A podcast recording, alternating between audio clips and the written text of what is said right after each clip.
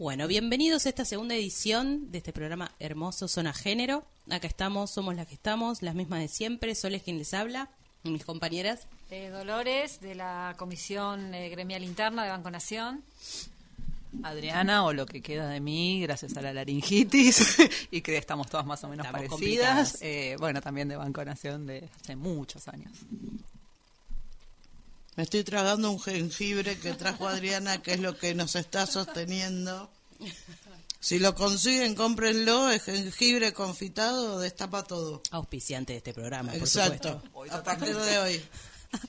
Estamos complicados, que sepan, bueno, esto va grabado, queremos recordárselos como siempre, pero bueno, esperemos que el jueves estén un poco más enteras para oírlos dignamente, ¿no? El programa. O todas contagiadas. O todas contagiadas también, no sabemos bien Vamos, qué pasa, Dolo, vamos pero por dos.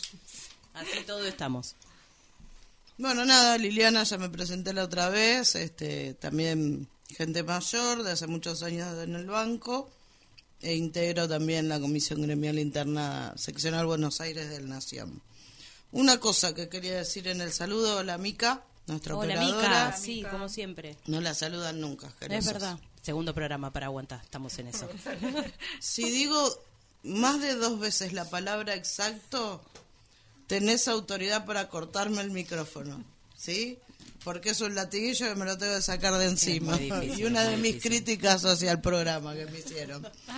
Así que vos cortá y ya, ya, ya entendí. Bueno, igual uno se escucha y no se gusta, no sé qué les pasa a ustedes, pero a mí Yo personalmente... pensé que sonaba peor. Ah, bueno, qué bueno eso, qué bueno eso. Yo no me sé escuché cómo va a salir esta vuelta, pero la vez Esperemos, pasada... Ya estamos, ya estamos en el baile, hay que bailar. Es gracias a la magia de Mica también. Porque mi voz es espantosa. Bueno, damos por iniciado mm, la primera sección de nuestro programa, ¿no? Para hablar un poquito de las sucursales, de cómo está hoy el banco post pandemia. Sí, dale, y antes escuchamos qué tema. Venganza, por supuesto. Bueno, ahí va.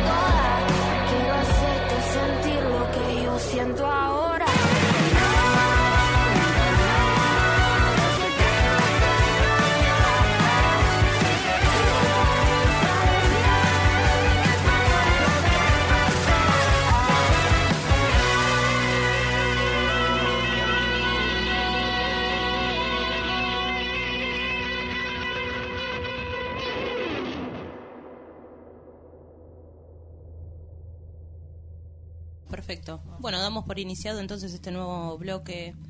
Queremos traerles eh, para charlar un poco, a ver qué opinan. Siempre recuerden que pueden contactarnos en las redes eh, sobre la situación de las sucursales. Yo particularmente tengo para comentar que subió muchísimo el trabajo. Gracias a que el ANSES obviamente eh, habilitó de vuelta la supervivencia, toda la gente de la tercera edad no entiende absolutamente cómo volver a ese sistema. Las dio de baja todas, ¿no? Tengo entendido. ¿Cómo que las dio de Como baja? dio de baja todas las supervivencias y ahora todos están yendo a Claro, hacer exactamente. A supervivencia. Una nadie le tomó mes. por ningún medio la supervivencia, a nadie por ningún medio. Casos, pero muy nada. excepcionales, te digo, dos, tres personas de las 200, 200 300 que por pasan por día. Y bueno, y ahí nos encontramos de vuelta con el antiguo Banco Nación, por favor. Me hacía acordar Nada la época cambió. de policía pagando, comiendo abajo el escritorio, todo un caos, poco personal. Abriendo a las nueve para Ay, policía. Claro, no, no, no. un Ahora para supervivencia. Exactamente, ahora para supervivencia. Así que nada, esperemos que se regularice esta situación y no tengamos así de vuelta porque la verdad que el público le está pasando muy, muy, Muy mal. mal, y no nos que nosotros también. gente grande. Además, además que tienen toda la razón encima. Cuando En los bancos digitales dice que se puede llegar a hacer la supervivencia. Yo no sé si funciona bien o la gente... Ojo, el Banco Nación sacó la aplicación BNA más, acá no quiero hacer un chivo tampoco, pero la verdad que es una aplicación muy útil. Sí, muy- no lo puedo muy creer. útil. Muy útil, a todos estamos sorprendidos claramente, todos somos personal de Banco Nación y nos sorprende, pero funciona muy bien y ha tomado la supervivencia en casos excepcionales, lo que esperamos nosotros que al ser el primer cobro, bueno, entendemos que es una excepción de la primera vez luego de dos años de pandemia que la gente vuelve a realizar la supervivencia, esperemos que ahora sí sí. funcione. Por porque favor. estamos perdidos. Es Si alguien está escuchando, por favor, y quiere arreglar el llamador de la sucursal 2020. Caballito, bienvenido. Eh, pasen sus reclamos claro, tal técnicos. cual. Cualquier chivito por acá se dice. Los parroquiales serían. Aviso, aviso parroquial. PNA. Exactamente. Bueno, no sé que tienen que comentar algo más del protocolo, algo nuevo. Bueno, estamos a la espera del nuevo protocolo, ¿no? Eh, no sé si me corrige Lili, esperando lo que decretaron desde Nación. La bajada de línea a del banco, ¿no? No, respecto a la... Sí, al- a ver qué dice el banco respecto a la vuelta obligatoria a partir del primero de mayo, fecha significativa para volver, ¿no? Eh, bueno, nada, estaremos en la próxima contándoles seguramente cómo quedan las excepciones y demás. Sí, algo salió, eh, no quiero mentir, no, no lo leí directamente, me pasaron un pedacito porque no lo no pude abrir el mail, pero como que otra vez queda un poco la doble vara y el banco diciendo en cada lugar más o menos manéjenlo. Eh, el tema del barbijo, bueno, con lo que veníamos, lo que sí afirmó es que no existe más esto del distanciamiento social, eso sí no corre más de dos metros, de la distancia esta de dos La metros. mínima establecida, La vuelta que di para decir esto es tremenda. Y nadie Pero me se dice entendió, nada. se entendió. Estamos todos Y esperando los dos metros. importante es que se me mira. ¿me entendés? Claro que ya está, ya no, nos no podemos abrazar, besuquear. Volvió el beso y el abrazo. Exacto. Recordemos que seguimos en pandemia, seguimos usando barbijos, seguimos en lugares cerrados. No, no Sí. dejemos de cuidarnos por más que nos podamos No, abrazar. siempre la doble línea, eso es una lástima. Evitemos Siempre. conflictos. Mm, tal cual. Ya nos ha costado en la pandemia muchos de ellos. Y si pasamos alguna información, porque en esta la verdad que no lo leí de primera mano y estamos equivocados, que también nos escriban y nos digan Por supuesto. que nos equivocamos. Exacto. Bueno, y también otro tema que queríamos eh, charlar es el protocolo que se aplica, ¿no? En el caso de que encontremos al- violencia de género dentro de las sucursales. ¿Está bien como lo dije? Medio raro. Violencia, acoso. Ah, sí. Bueno, por ejemplo, cuando se produce un hecho de violencia en una sucursal, lo que sí hay que tener en claro que eso es un desencadenante de muchísimas situaciones violentas que ya se vienen dando en ese ámbito. Eh, yo diría que en realidad lo que nos teníamos que preguntar para darnos cuenta si hay violencia es las siguientes preguntas, por ejemplo, cuando hay tensión, agotamiento en el ámbito laboral, si hay manipulación de ciertas personas hacia los compañeros, eh, si hay quienes se sienten superiores utilizando agresiones verbales, menospreciando el trabajo de compañeros, si hay humillaciones, desvalorizaciones. Bueno, cuando estamos trabajando bajo estas condiciones ya podemos decir que estamos en un ámbito de violencia laboral. Y bueno, el tema ahora es qué hacer ante estas situaciones. Eh, bueno, por ejemplo, eh, mandar mail. Hay un mail que tenemos que se llama zonag.nero.gmail.com. Sí, zonag.nero.gmail.com. Eh, después, eh, otra de las cosas, bueno, contactarse con la gremial eh, para pedir contención, ayuda, consejos. Eh, una vez que venga la gremial a la sucursal, eh, se realiza una asamblea eh, donde, bueno, se trata de, de- de ver qué es lo que está pasando, que se hable del tema. Sí, nombrar la situación, lo importante que es, ¿no? Claro, claro. Eh, y si, bueno, eso no llega a dar el resultado, bueno, se termina en una denuncia y después se llega a un sumario administrativo. Eh, esos serían los pasos a seguir en un caso de violencia laboral. Sí, Vamos, y- recordamos por ahí de vuelta los puntos que hay que estar atentos, ¿no? De qué es lo que te pasa, Sí. a ver si... Claro. Que están bastante, no bastante, están muy bien definidos en el protocolo también, ¿eh? Eh, que no deja de ser una herramienta de, del banco eh, para los trabajadores, porque no pensemos que tampoco es una solución mágica.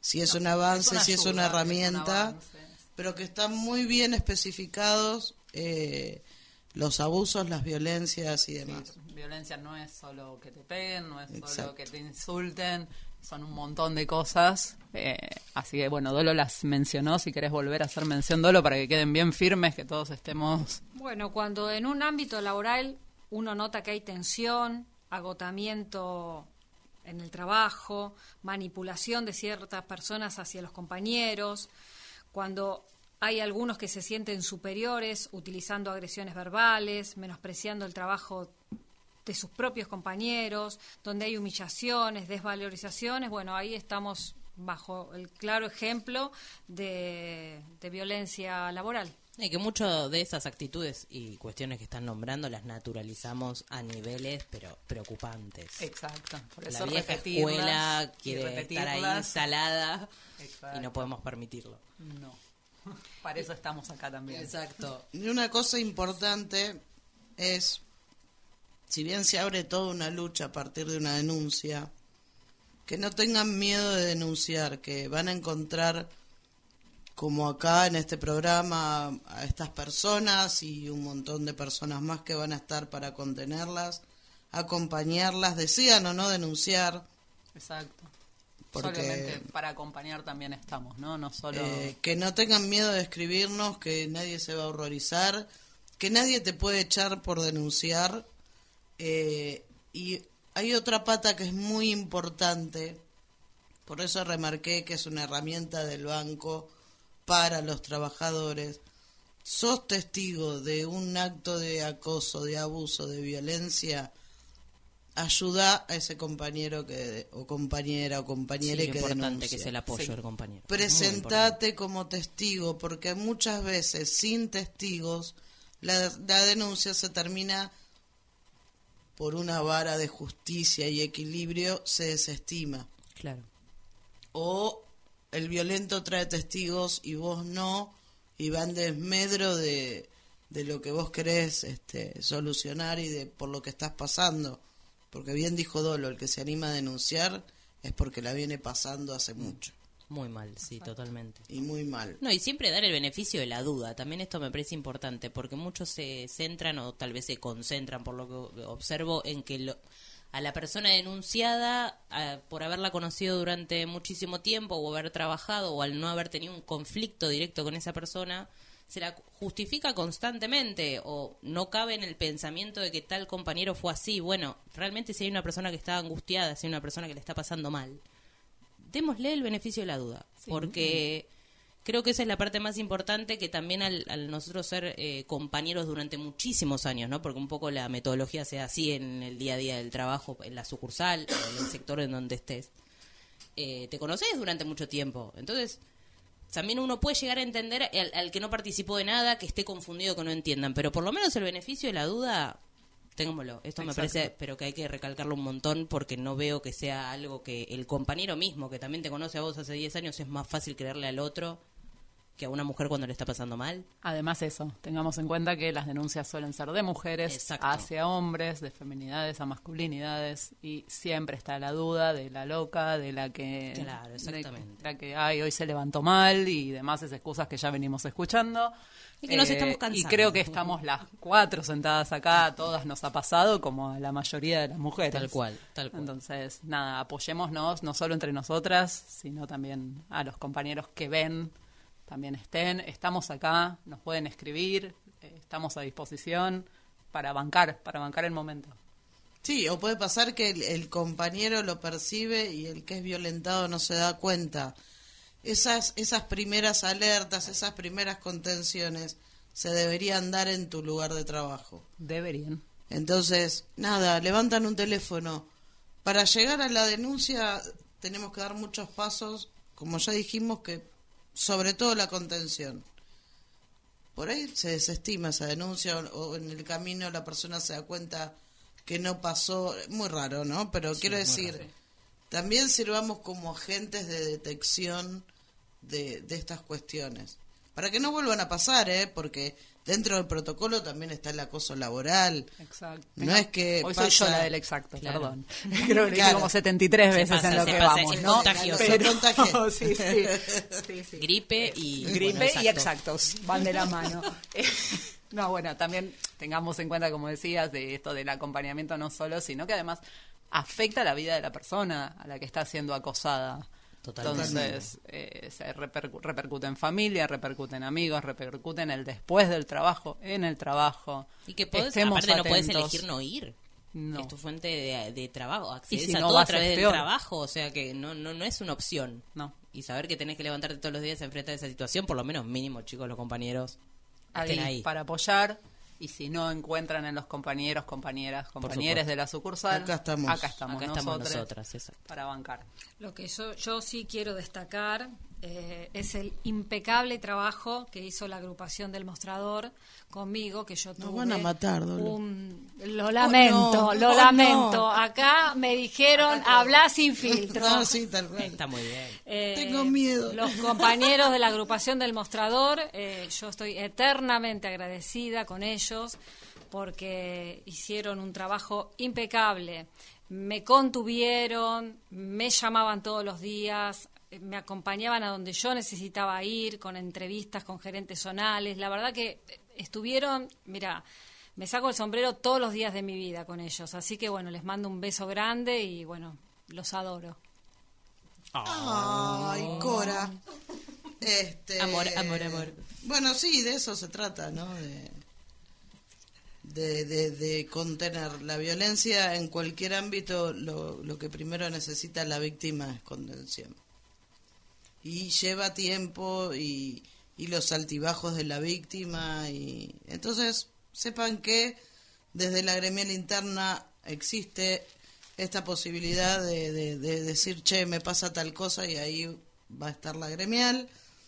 O este programa donde nos pueden escribir eh, Volvemos a anónimamente. Sí, se pueden inventar un mail, no hay ningún problema. No, no, no, acá no se juzga, no se, no se edita, no se nada. Eh, el mail, lo repito, es zonag.nero.gmail.com. Y lo vamos a repetir hoy, y los próximos, y los próximos, y los próximos, para el que no haya llegado a. Pesadas. Muy, muy. por las dudas. Bueno, eh, obviamente este tema lo vamos a seguir siempre trayendo a los programas, lo vamos a seguir nombrando. Así que bueno, ¿qué otras novedades tenemos, chicas? Bueno, yo tengo una cortita. Eh, el 22 de marzo la bancaria firmó un acuerdo con Open Bank. Eh, Open Bank es un banco digital de los siete que hay ahora en Argentina, donde por supuesto sus tra- los trabajadores de bancos digitales van a estar regidos por el convenio 1875, o sea, van a ser bancarios. Eso es una buena noticia. Yo, eh, si quieren, lo amplía mejor en una entrevista en el programa Huella Digital, eh, la secretaria general de la seccional Buenos Aires, Alejandra Stubb, que cuenta un poco más en profundidad de, de- este acuerdo. Lo bueno es que se sigue avanzando en que somos más compañeros bancarios eh, y eso está bueno. Y una cosa que me llamó la atención y que debería saberla y no la sabía es que el- los bancos digitales pasan por el BSRA, o sea, están regidos por el BSRA. Las fintech no.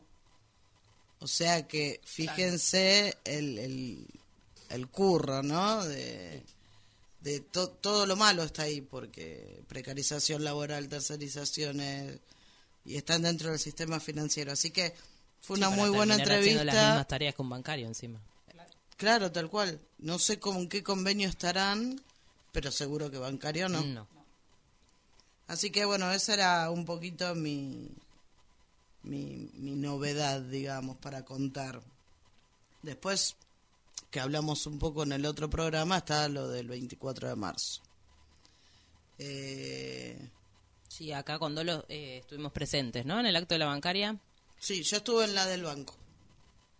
Bien. Sí, nosotros tuvimos, bueno, la suerte de estar el 24 de marzo. a- abrió este acto Palazzo junto con Ormachea.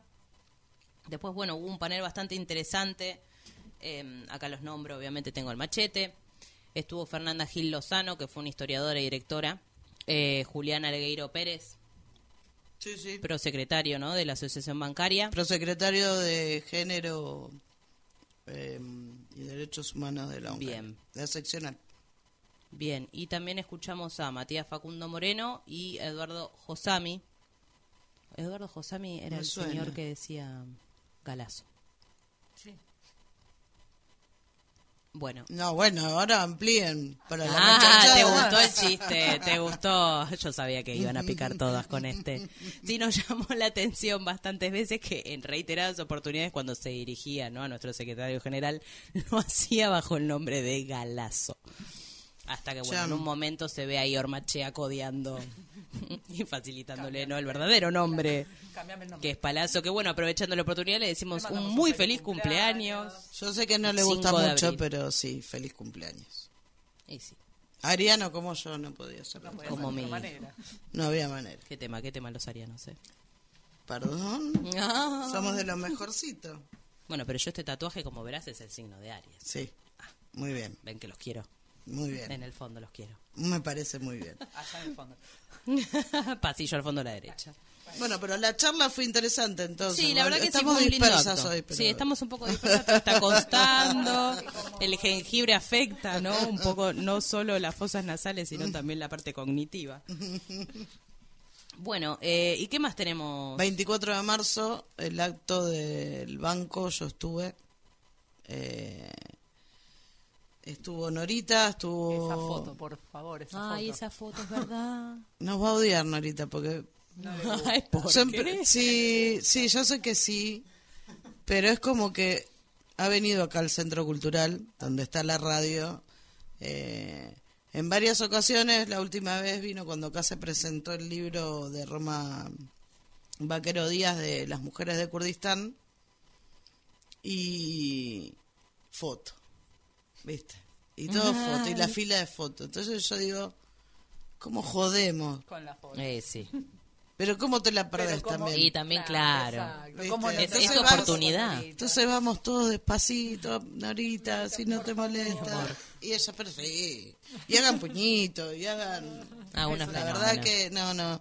Yo creo que debe medir un metro cuarenta. Pero es De amor, de amor. Un metro Eh, cuarenta sí, de puro sí, amor. Sí, claro. sí, es tremenda. Estuvo, ay, no me acuerdo el nombre de la abuela, pido mil disculpas. eh, de una de las nietas recuperadas, que es compañera del banco, eh, donde dejó un saludo, hablaron, por supuesto, la alta gerencia del banco, eh, y habló Norita, que fue lo que más me... Porque Norita se paró y dijo, yo no sé mucho de política, no hablo de política, y dio una clase magistral de política.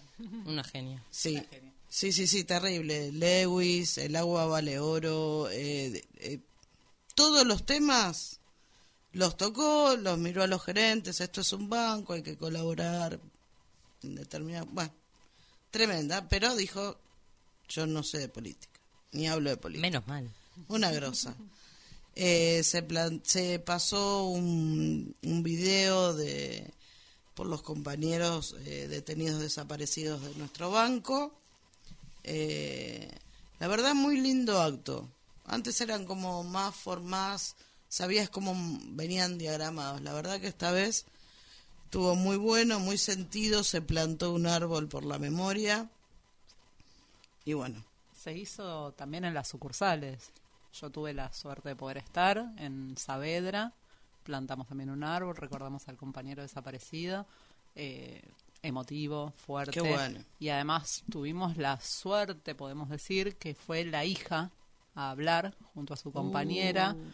Yo justo ese día no pude ir, no estuve. Obviamente por boca de mis compañeros puedo contar que fue hermoso, estremecedor. La compañera contó cómo fue el momento, cómo, cómo lo pasaron.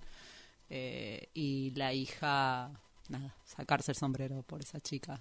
Sí, aparte esas historias, viste, que te estrujan el corazón y te, te desatan la ira, porque es un poco y un poco que...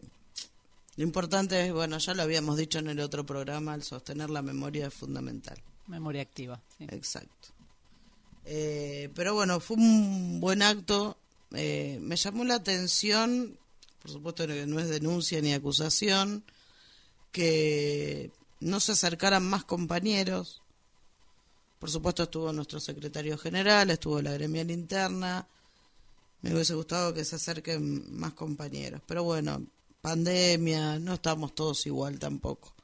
Nos va a llevar un, un laburito. Con los años, con los años. Incluso lo dijo Palazzo en el acto la otra vez, que volvamos a agarrar los chalecos que con tanto orgullo agarrábamos y las banderas para salir de nuevo a las calles y, y retomar esa identidad de los trabajadores, ¿no? Pero bueno, nada, mientras se siga haciendo, bienvenido sea todos estos actos. Bueno, y también creo que ya se los había adelantado, por ahí este saludo es medio personal, pero creo que va a ser colectivo después.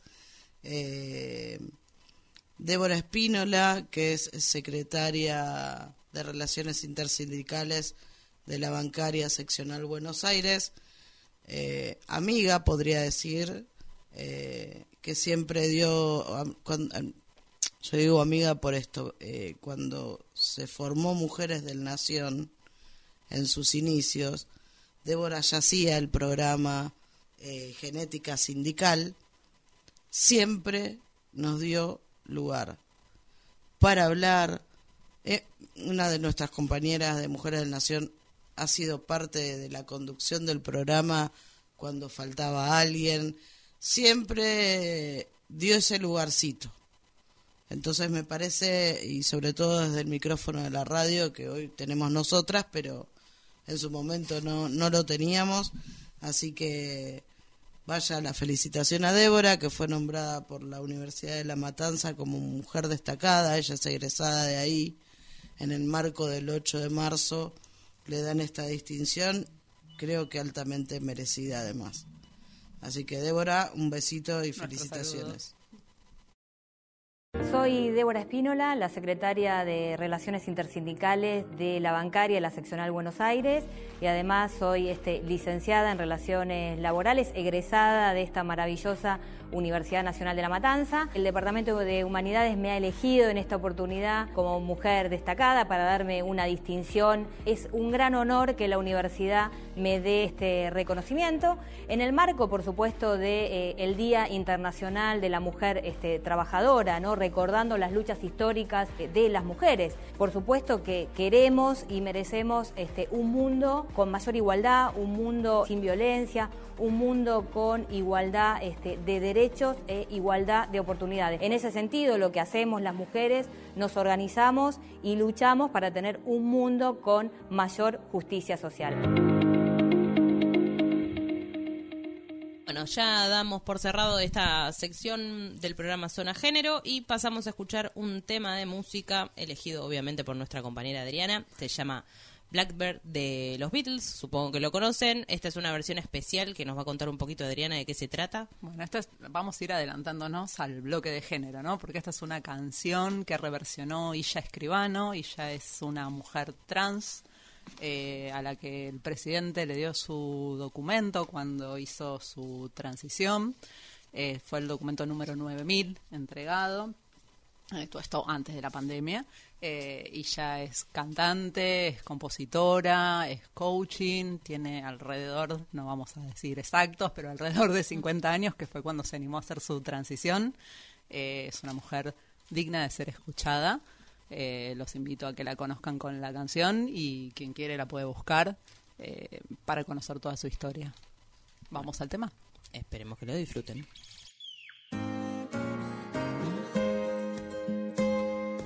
Blackbird singing in the dead of night. Take these broken wings and learn to fly all your life. You're only waiting for this moment to arise.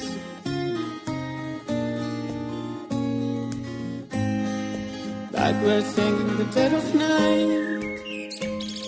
You take the sunken eyes and learn to see all your life. You won't wait for this moment to be free.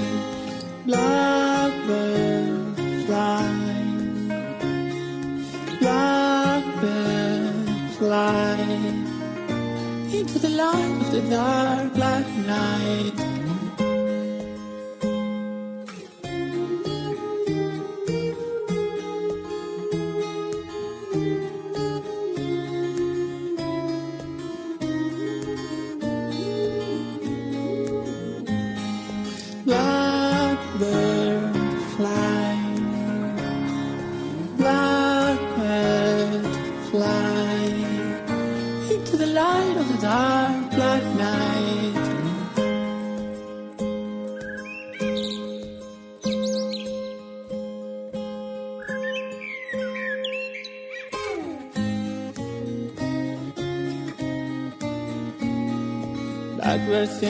Dead of night.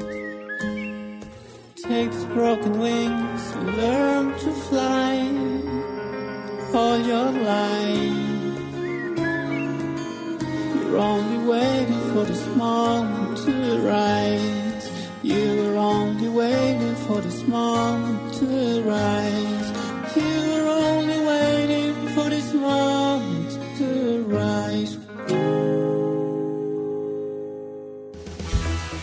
Estás escuchando Radio Viral, la radio comunitaria que escucha tu voz. Bueno, de- damos la bienvenida a este bloque que llamamos de género. Los invitamos a todos porque tenemos nuestras serias dudas. Sentimos que es un poco como medio sin nombre este bloque. Eh, Que a género todos nos aquellos- queda corto, Claro, que- es muy amplio, me- me- medio que no sabemos. Hoy lo vamos a llamar bloque de género a la espera de sus recomendaciones. Y bueno, queríamos eh, arrancar con el... Con, Guardería. Me fui. Ah, me fui. Perfecto. Arrancamos con las guarderías, ¿no? Que salió, ahora eh, hubo una modificación a través del decreto presidencial. Bueno, el gobierno reglamentó el artículo de una ley que obliga a las empresas de más de 100 empleados a contar con guarderías. Bueno, para mm, hacer una reseña, eh, les voy a contar que en octubre del 2021 eh, el tribunal confirmó la sentencia ordenando al Poder Ejecutivo que reglamente el artículo 179 de la Ley de Contrato de Trabajo, sancionada en el año 1974. 48 años más tarde, la reglamentación fue publicada en el Boletín Oficial. Así que bueno. Ah, rápido. Sí, sí. Es como todo, ¿no? Sí, sí, 48 años pasaron. Eh, así que bueno, fue firmada por el presidente Alberto Fernández, eh, por el jefe de gabinete Juan Marsur, el ministro de Trabajo y el Ministerio de Mujeres, Géneros y Diversidad Elizabeth Gómez Alcorta. Sí. Eso ahora ayuda un poco a, a que antes decían que contratarnos era caro por esta cuestión de, de que tenemos hijes y ya somos complicadas, con hijes peor. Eh, también hay un detalle, el banco no tiene lugares específicos de cuidado, pero desde hace muchísimos años, por una lucha gremial, el banco paga guardería a sus trabajadores. Digo, para que esto está más, más allá del banco, que, que sí tenemos ese, ese beneficio. No, y que capaz también descubrieron que los hombres también, También son, personas y padres. hijos, ¿no? No, Como algo nuevo, porque parecería ser que era de las mujeres. No, pero antes el hombre no, no podía No, no. faltar a su trabajo por cuidado de un hijo. Exactamente. Pero Era bueno, igual eso lo aclara, visto, yo lo ¿no? leí. Y Sí. si faltan hoy también son mal Sí, vistos. son mal vistos. Sí, sí. Convengamos eso, que no solo nosotras cargamos un montón, sino que ellos si faltan son bastante mal vistos y se les dicen muchas más cosas. Sí, totalmente. Y otro detallito es que pueden compartir los lugares, o sea, se abre un CPI, un jardín o una guardería que se puede compartir con otras empresas que, que manden a sus hijos ahí, eh, por ahí le abarata costos a la empresa, ¿no? También. Que siempre lo necesita. Exacto. Eh, con una distancia de dos kilómetros a la redonda. Muy práctico. Lo hacen, creo, por los campos industriales y Exacto, demás. sí. Que son varias empresas en un lugar, como para Claro. una guardería, tres, gra- tres grandes empresas, ¿no? Supongo que sí, sí, sí, sí, pero bueno, por lo menos está especificado bien toda toda esa reglamentación de cómo Sí, debe bienvenido, ser. bienvenido. Claro. Sí, Tal como cual. hace el banco, ¿no? Con este Lo que nosotros así de, es un privilegio. de que como no lo tiene a través del, o de una contratación o como hace el banco que uno presenta la factura de, de la guardería y bueno, Y como lo- lo nombró Lidia después de años de lucha se consiguió, bueno, esto también está especificado dentro para las empresas. Bienvenido. No, no, seguro, pero aparte para que no se piense que se contrapone con lo que está pasando en el banco, con lo que con el beneficio que ya se tiene, digo. Claro. Bueno, y por último tenemos para recomendar eh, unos libros acá nuestra compañera Adriana. Sí, eh, hoy me traje un libro particular. Bueno, estamos, eh, ya vamos a ir. Yo me voy como adelantando a los bloques en las efemérides del día. Es la ansiedad de es este así, programa. La ansiedad es así. Vamos a tratar, obviamente, eh, el día de la el Día Internacional de la Visibilidad Travesti Trans. Así que trajimos, bah, traje un libro que se llama Soy, Relatos de Infancias y Adolescencias Trans y Travestis, cuya compiladora es Gabriela Mancilla. Quien no la conoce a Gaby, Gaby es eh, la mamá de Luana, la primer nena trans en obtener su DNI a los seis años. Gaby funda Infancias Libres como un lugar para acompañar a, tanto a las infancias como a las familias, en trámites, en colegios, en la vida misma, a las familias, en, en atravesar la transición de la manera más humana, tranquila y acompañada con mucho amor. Eh, bueno, y uno de los tantos libros que editan después de Yo Nena, Yo Princesa, del cual se hizo la peli, el que no la vio puede verla, está genial. Y ahí Perdón. Lili poniendo un No, audio no, de perdón, perdón, no sabemos. soy una bestia. Eh, bueno, suponemos que es algo parecido. Ay, no, la puta madre que Hablando de niñez, Es que se les fue la niña ahí. Estamos... quedó ahí aparte. Claro, sí, sí, además. Y Además pasa lo que pasa siempre, ahí te pones y no sabes cómo bajar la voz, porque te pones a ver historias. No, es más, quiso quise- sacar una foto del libro para después la No, propaganda. no, pará, pará. Quise hacer un TikTok mientras vos hablabas y me olvidé que el inicio del TikTok Ah, te se te aparece... uno, sí El TikTok sí. es para la gente joven, Lili. A ver, arranquemos desde ahí. Quise vamos. hacerla Por centennial. hacerte la centennial pasa. Bueno, en fin. Perdón. claro. Esto es parte del vivo, esto es parte. Está Va, muy ni bien. siquiera vamos en vivo, lo que es triste. Imagínense si esto fuera en vivo, chicas. Lili quiere que vayamos en vivo, ustedes lo pueden creer. Sí, En sí, fin. sí, obvio. No. La confianza, la confianza, En ¿no? fin, como entre casa, básicamente. Bueno, eh, Sol, la, nuestra locutora estrella, Acá. nos va a leer un tramito muy pequeño, eh, una breve reseña del libro. Eh, es la historia que cuenta Lulú en primera persona, ya siendo adolescente. Eh, bueno, todo tuyo, Sol. Te- Bueno. Lo dejamos en tus manos. Dale. Bueno, se titula Siempre fui yo. Mi nombre es Luana y tengo un hermano mellizo que se llama Elías. Desde que era muy pequeña me gustaron los brillitos y los vestidos de las princesas y mucho, mucho más las muñecas. No sé si tengo recuerdo de momentos antes de mi transición, porque siempre fui yo. No sé si hay un antes y un después. No sé si hubo transición en mí, sino en los demás. No tengo muchos recuerdos. Lo único que puedo decir es que desde que dije yo nena, yo princesa, todo mi alrededor cambió. No tengo muchos sueños concretos, mi hermano Elías sí. Él quiere hacer una gira mundial. Le gustaría viajar para conocer todos los países, vivir en el campo y tener una casa propia ahí, llena de animales. Yo quiero ser actriz, pero lo más importante, el sueño más grande que tengo es que espero que esta sociedad cambie, que respeten a las travestis y a toda la comunidad trans, que no sean necesarias tantas marchas para que la gente comprenda, que lleguemos a vivir hasta los 100 años y no hasta los 35, felices, libres y rodeados de amor. Hoy tengo 13 años y espero llegar a ser muy vieja, poder estudiar, tener un novio que me ame así como soy, llegar a ser actriz y reírme, hasta que se me dé la gana. Quiero que el poder trans cambie a toda la sociedad, que las personas travestis y trans podamos contarle a todo el mundo que es hermoso ser quienes somos. Hermoso ser trans, hermoso ser libre, Lulu. Emocionante. 13 años nada más. 13 Sí, años. pido disculpas por lo que me pasó con el TikTok ante tremenda lectura. Este, Pero es para ellos, sí. para ellos, con los que tienen 13 no tienen drama Sí, con sí, los sí, TikToks. sí, Te entienden, te entienden. Pero bueno, ¿no? Que, Sí, sigamos eso nombrándolos. de quiero ser yo, porque siempre fui yo, o sea, siempre volvemos un poco a lo mismo, ¿no? Que el problema lo tiene el otro. El problema siempre lo tiene la sociedad, el prejuicio, todas la- Totalmente. las porquerías, ¿no? No el que... El patriarcado en el que crecimos. Exacto, que nos rodea y nos abraza y golpearemos siempre. Sí, pero bueno, sigamos dándole voz a Lulú, a todas las infancias, a todas las personas trans y travestis que lo necesitan, necesitan ser visibles, lo que no se nombra no existe. Así que necesitamos en este espacio darles lugar, voz y, y que se siga hablando. Sigamos, Siempre. sigamos con ellos, acompañándolos Sí, sí, sí. en la lucha. Acá estamos.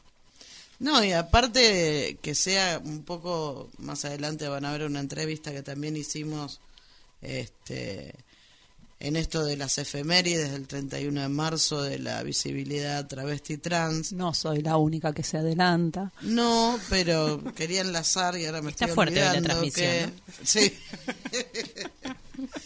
que escuchar a la gente, a las personas en primera persona, no hablar por ellos. Y esta radio se caracteriza dentro de su eslogan darle voz a aquellos que no la tienen.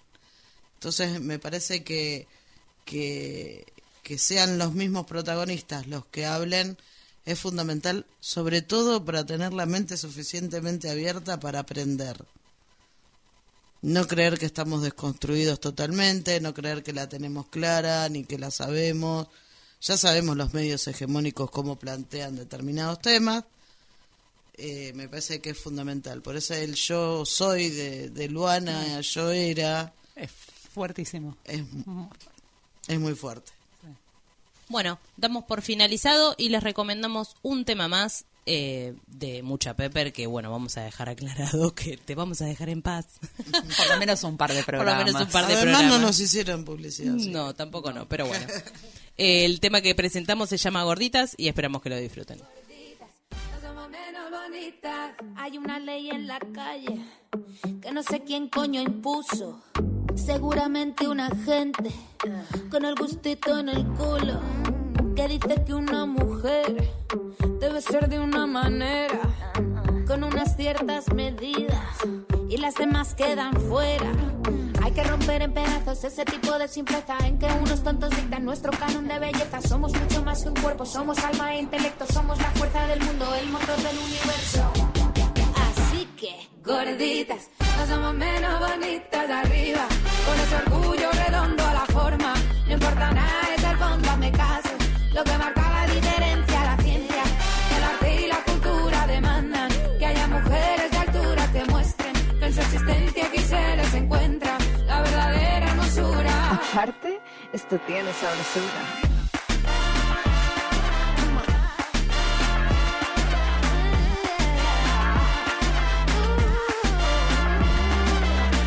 Aunque parezca increíble, aún ocurre hoy en día. En la calle, en el cole, en la tienda, en la oficina. Nos tratan muy diferente, dependiendo de la talla. Todo fácil si estás buena, si eres gorda algo falla. Hay que romper en pedazos ese tipo de simpleza en que unos mierdas dictan nuestro canon de belleza. Somos mucho más que un cuerpo, somos alma e intelecto, somos la fuerza del mundo, el motor del universo. Así que, gorditas, no somos menos bonitas de arriba. Con ese orgullo redondo la forma. No importa nada, es el fondo, hazme caso. Lo que marca la diferencia, la ciencia, el arte y la cultura demandan que haya mujeres de altura que muestren que en su existencia aquí se les encuentra la verdadera hermosura. Aparte, esto tiene sabrosura.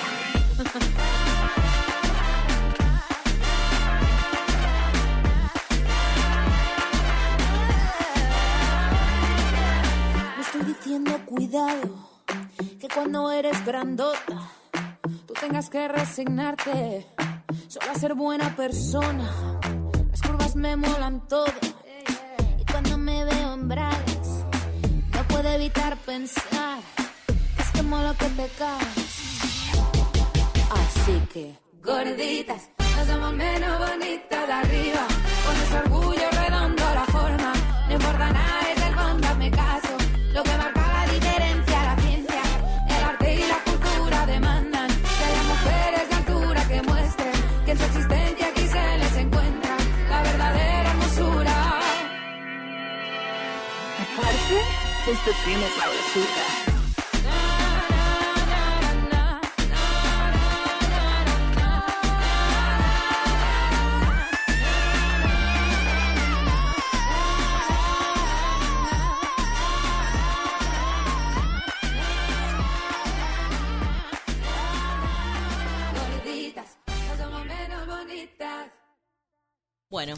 Damos por iniciada esta sección que llamamos Agenda Feminista, donde le compartimos las fechas que más nos resuenan. Adri, la reina de esta Parece sección. que de repente pasó a ser mi sección. The Queen. Wow. no, no, acá vamos todas juntas. Sí, por supuesto, por supuesto. Agenda feminista. Pero te vemos ahí muy preparada. Puf, un montón. Largamos, chicas. 26 del 3 fue el Día Mundial de la Prevención del Cáncer del Cuello Uterino. Recordemos a nuestra querida y nunca bien ponderada. ¿ah? Cortamos porque me olvidé el nombre. ¿Cómo se llamaba? Ay, se la del PAP. Tita. Tita, gracias. Voy. Tita Merelo. Y ahora sí, recordemos a nuestra querida Tita Merero que nos mandaba a hacernos el PAP todos los años, así que toda persona importante. con vulva, por favor, hacerse el PAP. Yo sé que para hay personas trans, travestis, que es difícil entrar a un ginecólogo con otra, o ginecóloga, con otra apariencia física, pero hay que hacerlo. Es preventivo, nos Sí, puede ayudar importante. a no morirnos de un cáncer. Sí, y aquellas personas trans que no, por ahí, que pasa por esta discriminación o no saber la ginecóloga cómo Sí, atender, no estar formada no con estar perspectiva formada de con género. perspectiva tal cual, eh, tienen el programa Transportando Idea, tienen el nuestro, avisen si fueron a un CESAC o a dónde fueron y qué les pasó y necesitan hacerlo visible, que por ahí podemos dar una mano, no es que la tenemos todas las soluciones al Ni la tenemos re clara tampoco, pero, pero, sepan que, sobre todo en Transportando Ideas, cuentan con, con esa voz, esa denuncia y, y hasta un asesoramiento.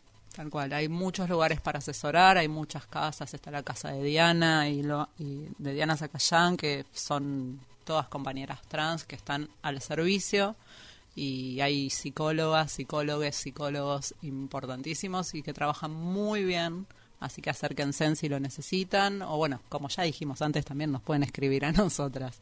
Eh, Pasamos segunda fecha, ¿quién me siguen? 31 de marzo. Muy bien.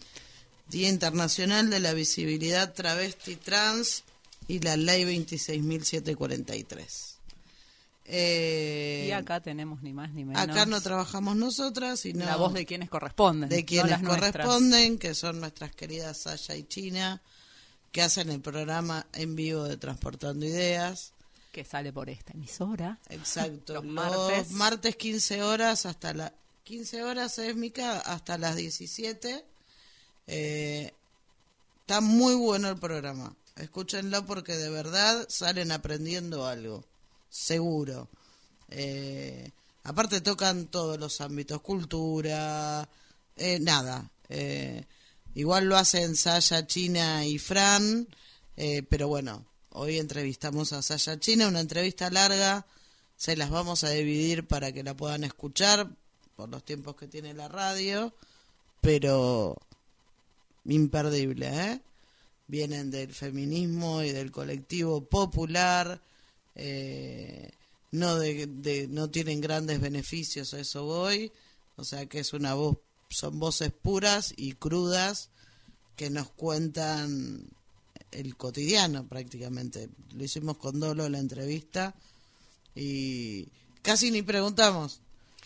Eh, teníamos las preguntas preparadas, pero solo ellas las desarrollaron. La verdad que Tal cual. Eh, 10 puntos las chicas. No, yo le quería decir que en realidad eh, hay que generar conciencia y reflexión sobre las condiciones de vida de las personas trans, quienes enfrentan el día a día. Por ejemplo, la vulnerabilidad de sus derechos, la discriminación, la violencia, los crímenes de odio y los suicidios, que la verdad que esa parte tenía ganas de, de que si podían contar algo las chicas de los suicidios, que bueno, que no se habla, pero que existen.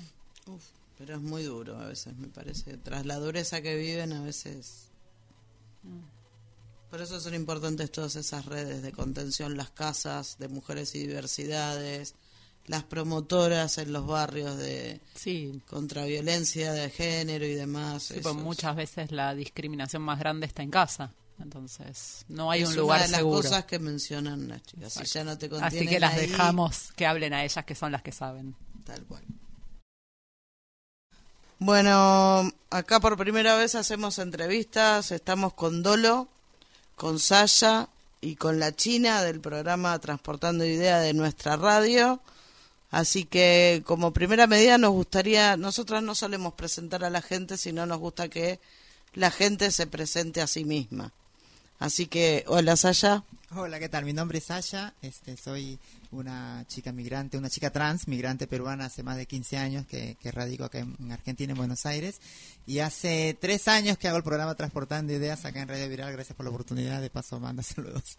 Este, y nada, bueno, eso. Gracias por la invitación. No, por favor. Chinita. Yo también soy una inmigrante eh, extranjera de Perú. Tengo, voy a cumplir 15, ya tengo 15 años por lo menos. Y como me dieron la oportunidad de trabajar en esta radio el, el 22 de, oc- de agosto de 2019. Y la verdad que es una chica trans. La verdad tengo más de 50 años, mucho más todavía. Y aunque no parezca, la verdad que eh, bien, me siento bien prácticamente y gracias por esta invitación. Como, como escuché sus voces, compañera, que es primera vez la entrevista, ojalá que la verdad salga un poco mejor.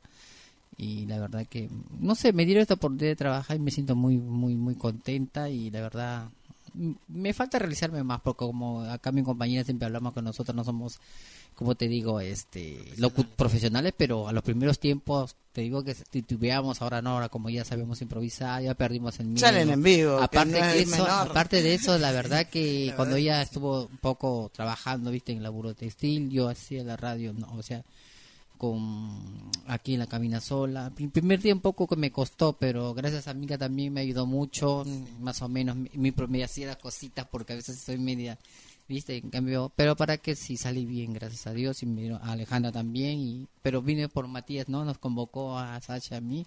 Bueno, integramos más compañeros, pero estamos mejor así, cada uno tiene su espacio y cada tiene sus, temas diferentes que para entretener a las personas que nos escuchan fuera de las ondas sonoras, que es de las casas de la o sea, del otro lado de la de la radio, ¿viste? Es como la tele- como la televisora, ves la televisión, pero a veces es diferente lo que te escuchan en, en, en los hogares o en los sitios, ¿no? Donde a veces tienen acceso más a la radio que la televisión es diferente. Hace otra compañía también Una la compañía, radio. sí, sí, sí. Y lo bueno de esta radio es que no busca justamente profesionales, sino que busca esas voces que por ahí en otro lado no están. Del colectivo. O no venden. al menos donde yo me acuerdo, mm, cuando me hicieron la propuesta, no sé si exagero o exageró Matías, que era la primera radio trans, y me dijeron, ¿qué, qué le parece, Sacha? Me dijo, China, ¿qué hacemos?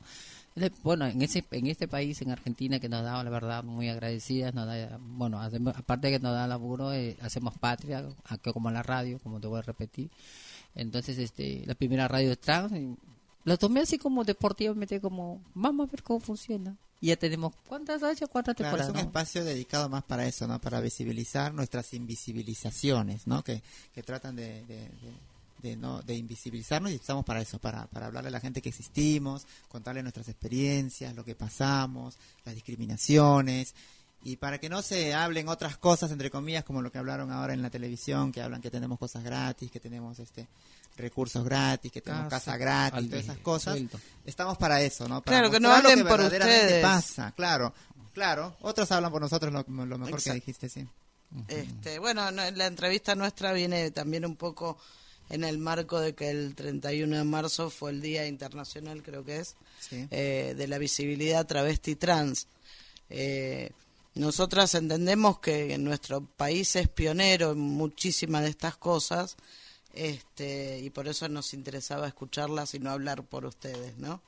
Este, queremos saber a partir de la ley eh, qué cosas cambiaron en sus vidas o fueron positivas para ustedes. Lamentablemente pocas cosas cambiaron. Empezando por la ley de- del cupo laboral, eh, no se no se ejerce. Está la ley, pero no se no se ejerce. Dijeron un 1% y no hay ni nada. Vos no ves a nadie, ninguna trans trabajando en un restaurante, a ninguna trans trabajando en un en un cine o en algún otro lugar público, ¿no? En ninguna parte hay una trans trabajando. Tenemos la ley, pero no se no no no se ejerce, como lo digo.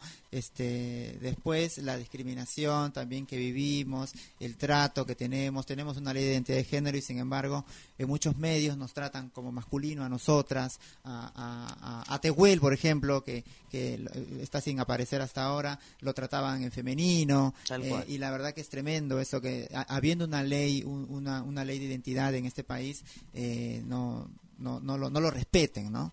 Es tremendo, pero la verdad que es triste decirlo, pero se cumple muy poco esto. También las, las mujeres trans todavía siguen dependiendo de la prostitución, muchas, la gran mayoría, por el mismo hecho de no, de no conseguir un trabajo. Eh, lamentablemente son muchas que, que, corren riesgos también por eso de, de, de- de- travesticidios y todas esas cosas por, por estar este, entregadas en la calle, ¿no? Lamentablemente es así. Y hay mucho, mucho, mucho, este, mucho odio ante, ante nosotras. Y lamentablemente va creciendo por, por, por lo que habla la gente, ¿no? Por lo que, por los que, lo- los que tienen voz, como se dice, que, que hablan por odio y generan más odio a la gente hacia nosotras. Y me parece que no tendría que ser así. Vergonzoso. Yo Sí. también quería acotar, este, compañeras, este, la verdad que, bueno, como dice mi compañera Sasha, que la ley laboral Cuerpo Trans, aparte que no se, apa- aparte que no se cumple, no se llene la expectativa, no se dé el laburo, porque las chicas quizás todavía, está- bueno, están en las calles, y aparte también pido para la educación, que chicas que no terminaron la secundaria, no porque no quisieron, o por, uno porque fueron, las, las echan de su, la- de su casa, no tienen laburo, se sienten abandonadas por la familia, entonces no tienen esa opción o en ese dinero, ¿no? El gasto, ¿no? Para educación, para terminar la primaria, la secundaria. Entonces, lo que queda es la prostitución o otras que tienen un poquito, son un poco más grandes, se atreven a abrir unas pequeñas, bueno, negocios pequeños, ¿no? Microempresas de peluquería y la verdad que a veces tomo, y sobre todo aparte de la salud, la salud es muy importante porque a veces cuando una chica trans se va o bueno, la dejan en una camilla gritando, tiradas como peor que un animal, disculpando la palabra, ¿no? Porque el animal también tiene, tiene sentimientos, ¿no? Entonces eso también, la verdad que me indigna como, como chica tran- transgénero que soy, ¿no? Entonces para esas compañeras también, chicas que no tienen ni llevarse un pan, una vida digna, aunque sea una casa, o al menos, aunque sea un, un- un cuartito con un bañito, aunque sea no compartido, pero que sean, una, viven una vida tranquila, ¿viste? Porque dice que hay cupo trans, no se parece. El Sí, es un derecho, eh, o no, sea, es un no es que derecho, están compañero, pero no, no se ve. Claro. Y la educación tampoco, tampoco se ve la salud. Entonces, ¿viste? Entonces todo eso es un conjunto de que se ve que no se está analizando, no se está cumpliendo la ley prácticamente, porque el matrimonio igualitario creo que es 2010 y en el 2015 y 16 creo que era el cupo laboral, al no me equivoco, no no sé, que supuestamente iban a trabajar, claro, no en una oficina, pero como dice mi compañera, aunque sea en una cosa, en un trabajo de, aunque sea humilde, pero no se ve. Siempre la discriminación, la homofobia, el transvesticillo, el no, no, el- el- la fobia en todo. Y, y la verdad que a mí me indigna mucho porque en este país prácticamente el- la ley existe, pero no se cumple. O Y sea, hay- es y una pelea a las leyes y es una pelea después para, para que se cumpla, porque no es que porque está la ley las mentes cambian, ¿no? No, claro, pero es que a veces mucha gente mm, siempre está la iglesia metida en todo eso, ¿viste? Y es la hipocresía más grande para mí porque la verdad que tampoco no me quiero meter con la iglesia, pero hay mucha hipocresía en la iglesia porque saben que este gobierno ya es un prácticamente hay ley. Y pero no se cumple. Siempre, mira, del Tehuel, hay otras chicas también que fueron asesinadas, ¿te acuerdas las otras que hemos estado leyendo? Travesticidios. Y la verdad a veces la ley, no sé, a veces se indigna, se, se- como que no le cae mal a esa chica trans, va, la meten presa, la buscan cualquier motivo y bueno, ya está dentro. Ya, disculpándola para que se joda, que se muera de hambre. Y no es así, para eso existen los derechos humanos, que muchas trabas han salido así, gracias a, a las leyes de los derechos humanos universal que hay, claro, y esas han podido salir, pero ¿cómo? ¿Cómo Sí. salen? Con su mente mal, su mente siempre, eh, cuando están presas injustamente, la verdad que salen con otra mentalidad como que, este, como te digo, como que el gobierno me echó una culpa que yo no lo hice. Y si salen afuera, nadie le da laburo, la persona, por ha estado, se entera que ha estado presa, aunque sea por cualquier cosa, la discriminan más. Pasa más hambre, más miseria en la calle y eso. Y lo que Sí, la es- calle no es una elección. no, no es una O sea, elección. Es, una, claro. es la Es- única es- alternativa. para sobrevivir, veces. las chicas trans, ¿viste? Y en Uf, cuanto a lo de las casas gratis, hay muchas compañeras trans que lamentablemente en esto de la pandemia han sido desalojadas de, de sus alquileres porque no alcanzaban para el alquiler, porque obviamente no podían salir a trabajar en las calles. Y ahora eh, muchas se fueron a, a- dependieron de comedores, muchas se fueron dependiendo de casas trans, de albergues para, para, para mujeres trans. Así que no hay que hablar por hablar tampoco, ¿no? Eh, eh, bueno, por eso es importante siempre escuchar la voz Sí. de los protagonistas, Sí. no lo que deberían decir los protagonistas.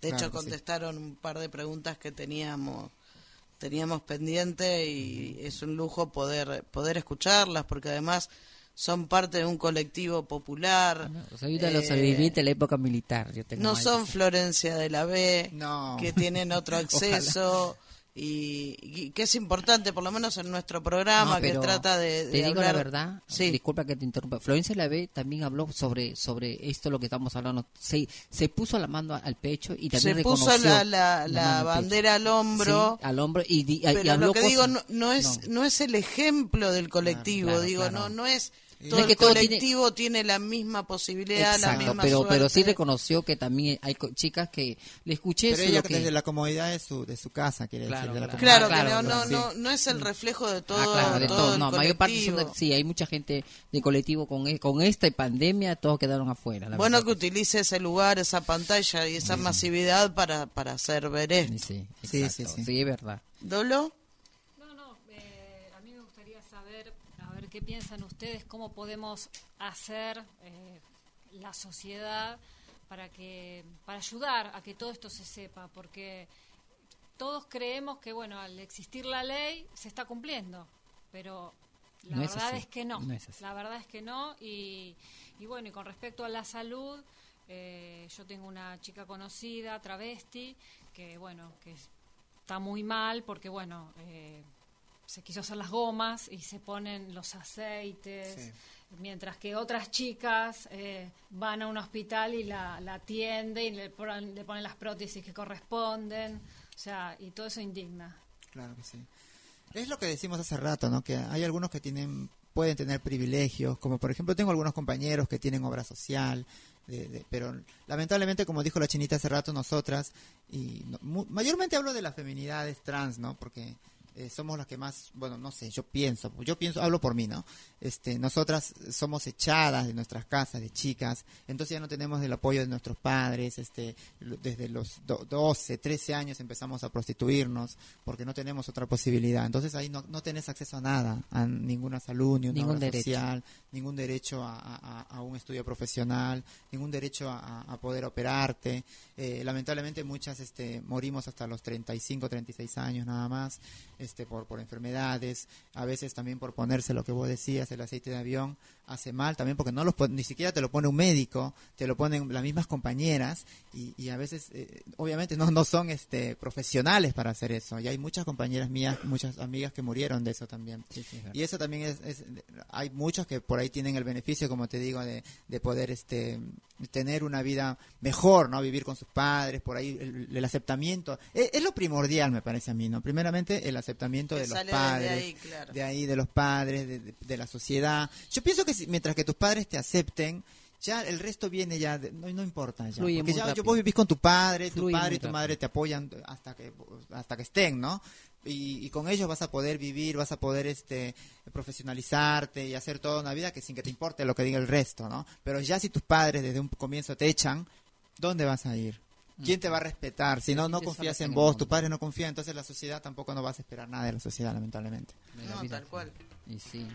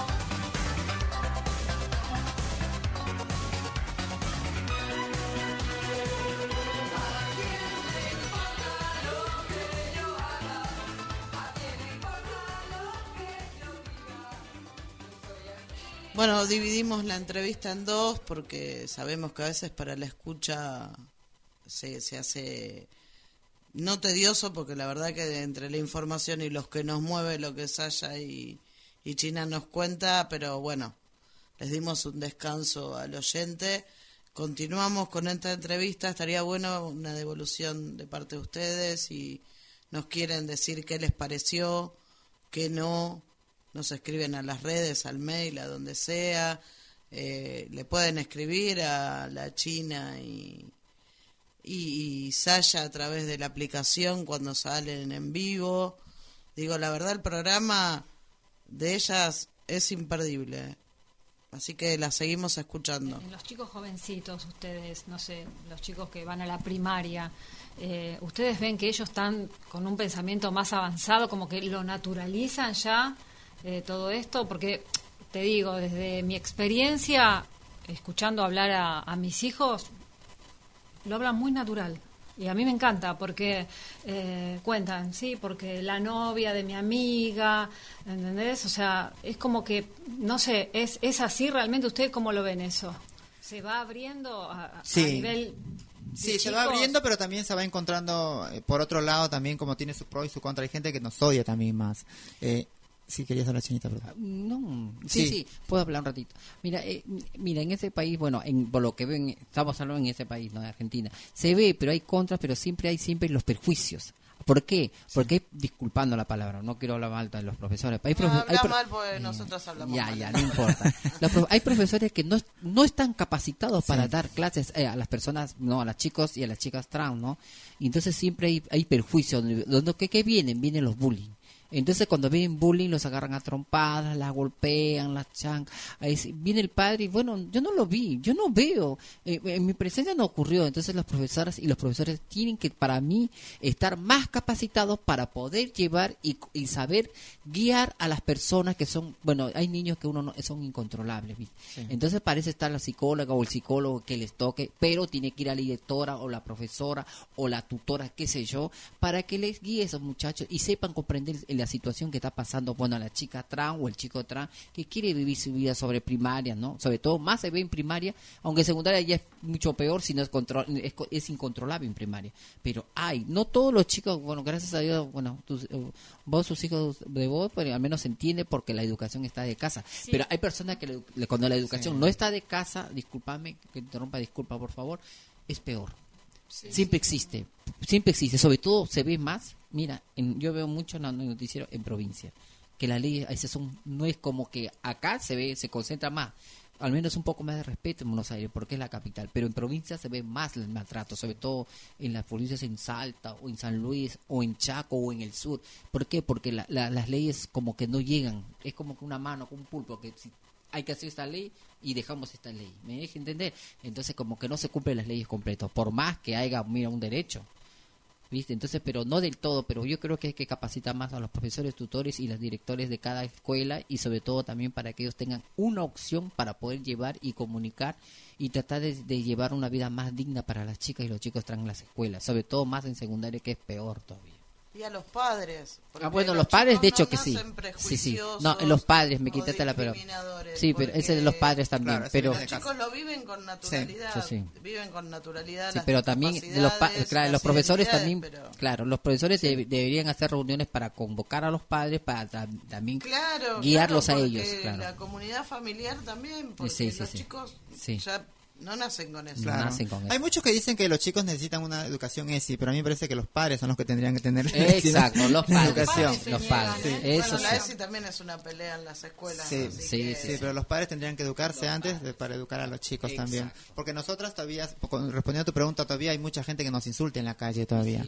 Ya, ya- todavía tenemos el miedo de salir a la calle, de, de si vamos a volver a casa, como, como lo Si que pasó. a mí cuando iba, no tan lejos de mi casa, y- ay, me dijeron, va, yo estaba pasando, pero yo escuché que dijeron, puto, eh, Sí, yankee. sí, sí. Yo cuando volteé, no era, había otra chica, ¿no? Había otra chica trans también, pero era rubia, más alta, pero yo le quedé mirando, pero a mí no me dijeron nada, pero no sé cuál de las dos nos insultaron y seguía caminando y la chica volteó y le quedó mirando y, y igual caminamos por el mismo lado, claro, que yo me fui para tomar el colectivo para venir para acá y ese vio de frente. Y era un chico que nunca, la verdad, escuchado directamente, pero sí, sí hay maltrato verbalmente que también como que, uh, dice, este chico si me insulta, ahorita me agarra trompada.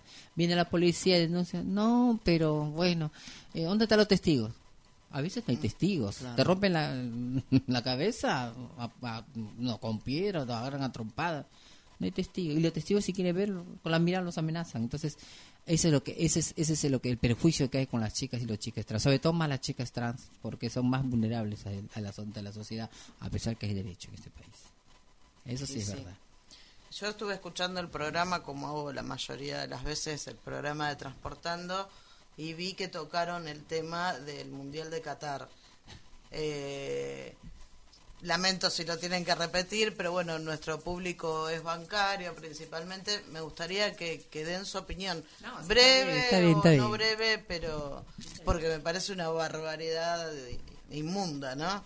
Sí. Empiezas a- La verdad que es, es tremendo la, la, la, la invisibilización, lo vuelvo a repetir, que siempre tratan de, de hacer hacia nuestra colectividad, ¿no? Y tratarnos de esa manera, este, no permitir expresar nuestros sentimientos, ¿no? Tra- tener que ir ocu- ocult- ocult- ocultando nuestra identidad de género. Disfrazado eh, de lo que no disfrazados de lo que no somos. Por ejemplo, yo si quiero ir, no, no voy a poder ir, como lo dije, porque no sé si aceptan a las, a la- las y los trans. Eh, ya, ya los gays no son aceptados, dijeron que tenían que ir, este, eh, hombre, ¿no? Hombres y la mujer, mujer, no demostrar el cariño y el amor. La verdad que es un fiasco ese, ese mundial.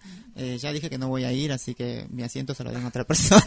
Yo creo que, mira, claro, eh, yo creo que en esos países, claro, también reconozco que son muy, muy conservadores por su religión y todos los, los partes, los reyes, presidentes, no sé, emires, no sé, sultanes, que son mayor parte de países árabes, la mitad de África, por su religión islámica, ¿no? Y, y, ellos, el, cada presidente se ve, ellos se reflejan a través su, de su, ellos gobiernan depende de su religión hay muchos extremis- eh, extremistas que son islámicos y prácticamente que sí, es así y así tiene que ser. Son muy machistas, el patriarcado es muy fuerte, pero algunos, yo digo la verdad que si va a ser un mundial, al menos deberían tener un poquito más de consideración para las chicas y los chicos trans, porque yo creo que es un mundial a nivel mundial, lo ven todo el fútbol, es un, es un mundial de algarabía, es un mundial de fútbol donde prácticamente se paraliza hasta las guerras, creo. Ojalá Dios quiera que lo está pasando este, Ucrania, ¿no? Y la verdad me, me gustaría que, bueno, las chicas y los chicos puedan, si tienen la, econo- tienen la economía y puedan ir a ver ese mundial. me- para mí yo creo que, el, bueno, ese, ese, ese- un emir, emir de Qatar, me gustaría que, o no, eh, que dé un acceso por solamente por o al menos por el mundial que corten ese ese ese ese que sea muy como dijo mi compañera muy muy mm, ver contigo que hay un poco de tolerancia la palabra correcta para poder ir a visitar um, participar en el mundial y hacer turismo. Claro que la verdad que me, mm, por sus costumbres y sus y sus religiones muy extremistas islámicas eh, uno no no los sabe si va a permiten. Sí, volver. pero está la No si FIFA, volver. es un mundial. Tampoco veo el repudio mundial ante Claro. estas determinaciones. Sí. Yo puedo entender la cultura, la religión. Pero por eso no acaba de decir que, que deberían parar por, por el nivel mundial claro, de esto. claro, deberían parar por, por el mundial. Acaba de decir, o sea, por eso por los No, no, casi un mes. afirmando lo tuyo. Claro, o claro, sea, un mundial, ¿por qué? Porque el, el fútbol es un mes, y es un mes, no es para decir año, al menos que ellos vean que prácticamente visibiliz- vi- visibiliz- ¿cómo? Visibilizar. visibilizar por el mundial y dejar te- tener un poco de tolerancia, ¿no? Como para el colectivo un poco más. Y arranquemos desde acá, desde Radio Viral. Y por Sí. supuesto que Un sí. documento. Y ¿Qué sí. tal? Ah, no, yo documento también no tengo. No, no, un documento visibilizando Y sí, esto y, y sí. adhiriendo, ¿no? Y sí, Sí, claro que como actualizando. ¿Cuál es el público que más las escucha? Tenemos mucha gente en la colectividad, la, verdad la colectividad, después también este hay mucha gente, yo siempre lo, recalco, que está mi, ma- mi mami también que siempre me escucha porque dice que aprende también, porque ella también le costó mucho aceptar mi, mi, sexualidad y ella dice que al verme aprende y también invita a sus amigas, a sus amistades, para- porque eh, hablamos acá de todo lo que nos pasa, de todo nuestro vivir. A ella dice que le duele mucho a veces también porque no sabía tantas cosas que por ahí salen acá al aire, pero ayuda también a mucha gente a, a ver la realidad que tenemos nosotras, que, que no, tenemos, no tenemos una vida tan fácil, que por ahí también si ayudamos, así por ahí tienen algún pariente o algún hijo, algún sobrino, los pueda tratar un poquito mejor, ¿no? Esa es la, la, la única, lo único que Bueno. buscamos en este programa. Claro, aparte de donde yo estoy viviendo, un poco lejos de acá, del otro lado del mundo, digo, porque vivo por muy lejos. Pero hay personas que a mí me acaban de decir, hay personas prácticamente grandes, ¿no? Gente Sí. más joven que como que eh, entienden un poco más, pero siempre están la gente grande, antigua, bueno, la crianza antigua, ¿no? Como dicen, a veces les cuesta, les cuesta entender, pero como que como van viendo los cambios de la vida, bueno, la época de 70, 80, 90, 2000, estamos en el siglo XXI, van, eh, les cuesta actualizar el siglo XXI, pero poco a poco van entrando y van comprendiendo, pero siempre, siempre, este, como te digo, aceptan a medias los- las personas más grandes, pero las personas ya pasando los de los 90 para acá, como que les cuesta un poquito, no les cuesta tanto, pero ya aceptan más. Ahora la juventud ahora les da igual, pero siempre hay un, hay un lado siempre que son muy su crianza como acaba de decir vos sus padres machistas entonces como que el patriarcado todavía hay hay todavía discriminación. Pero aceptan un poco más pero no ve no ven la realidad como nosotras bueno nosotras y nosotros vi- vivimos a veces personas actualmente que aunque no creas hay chicas que jóvenes que trabajan en la calle porque todavía son vulnerables vienen de provincia mayor parte a la capital.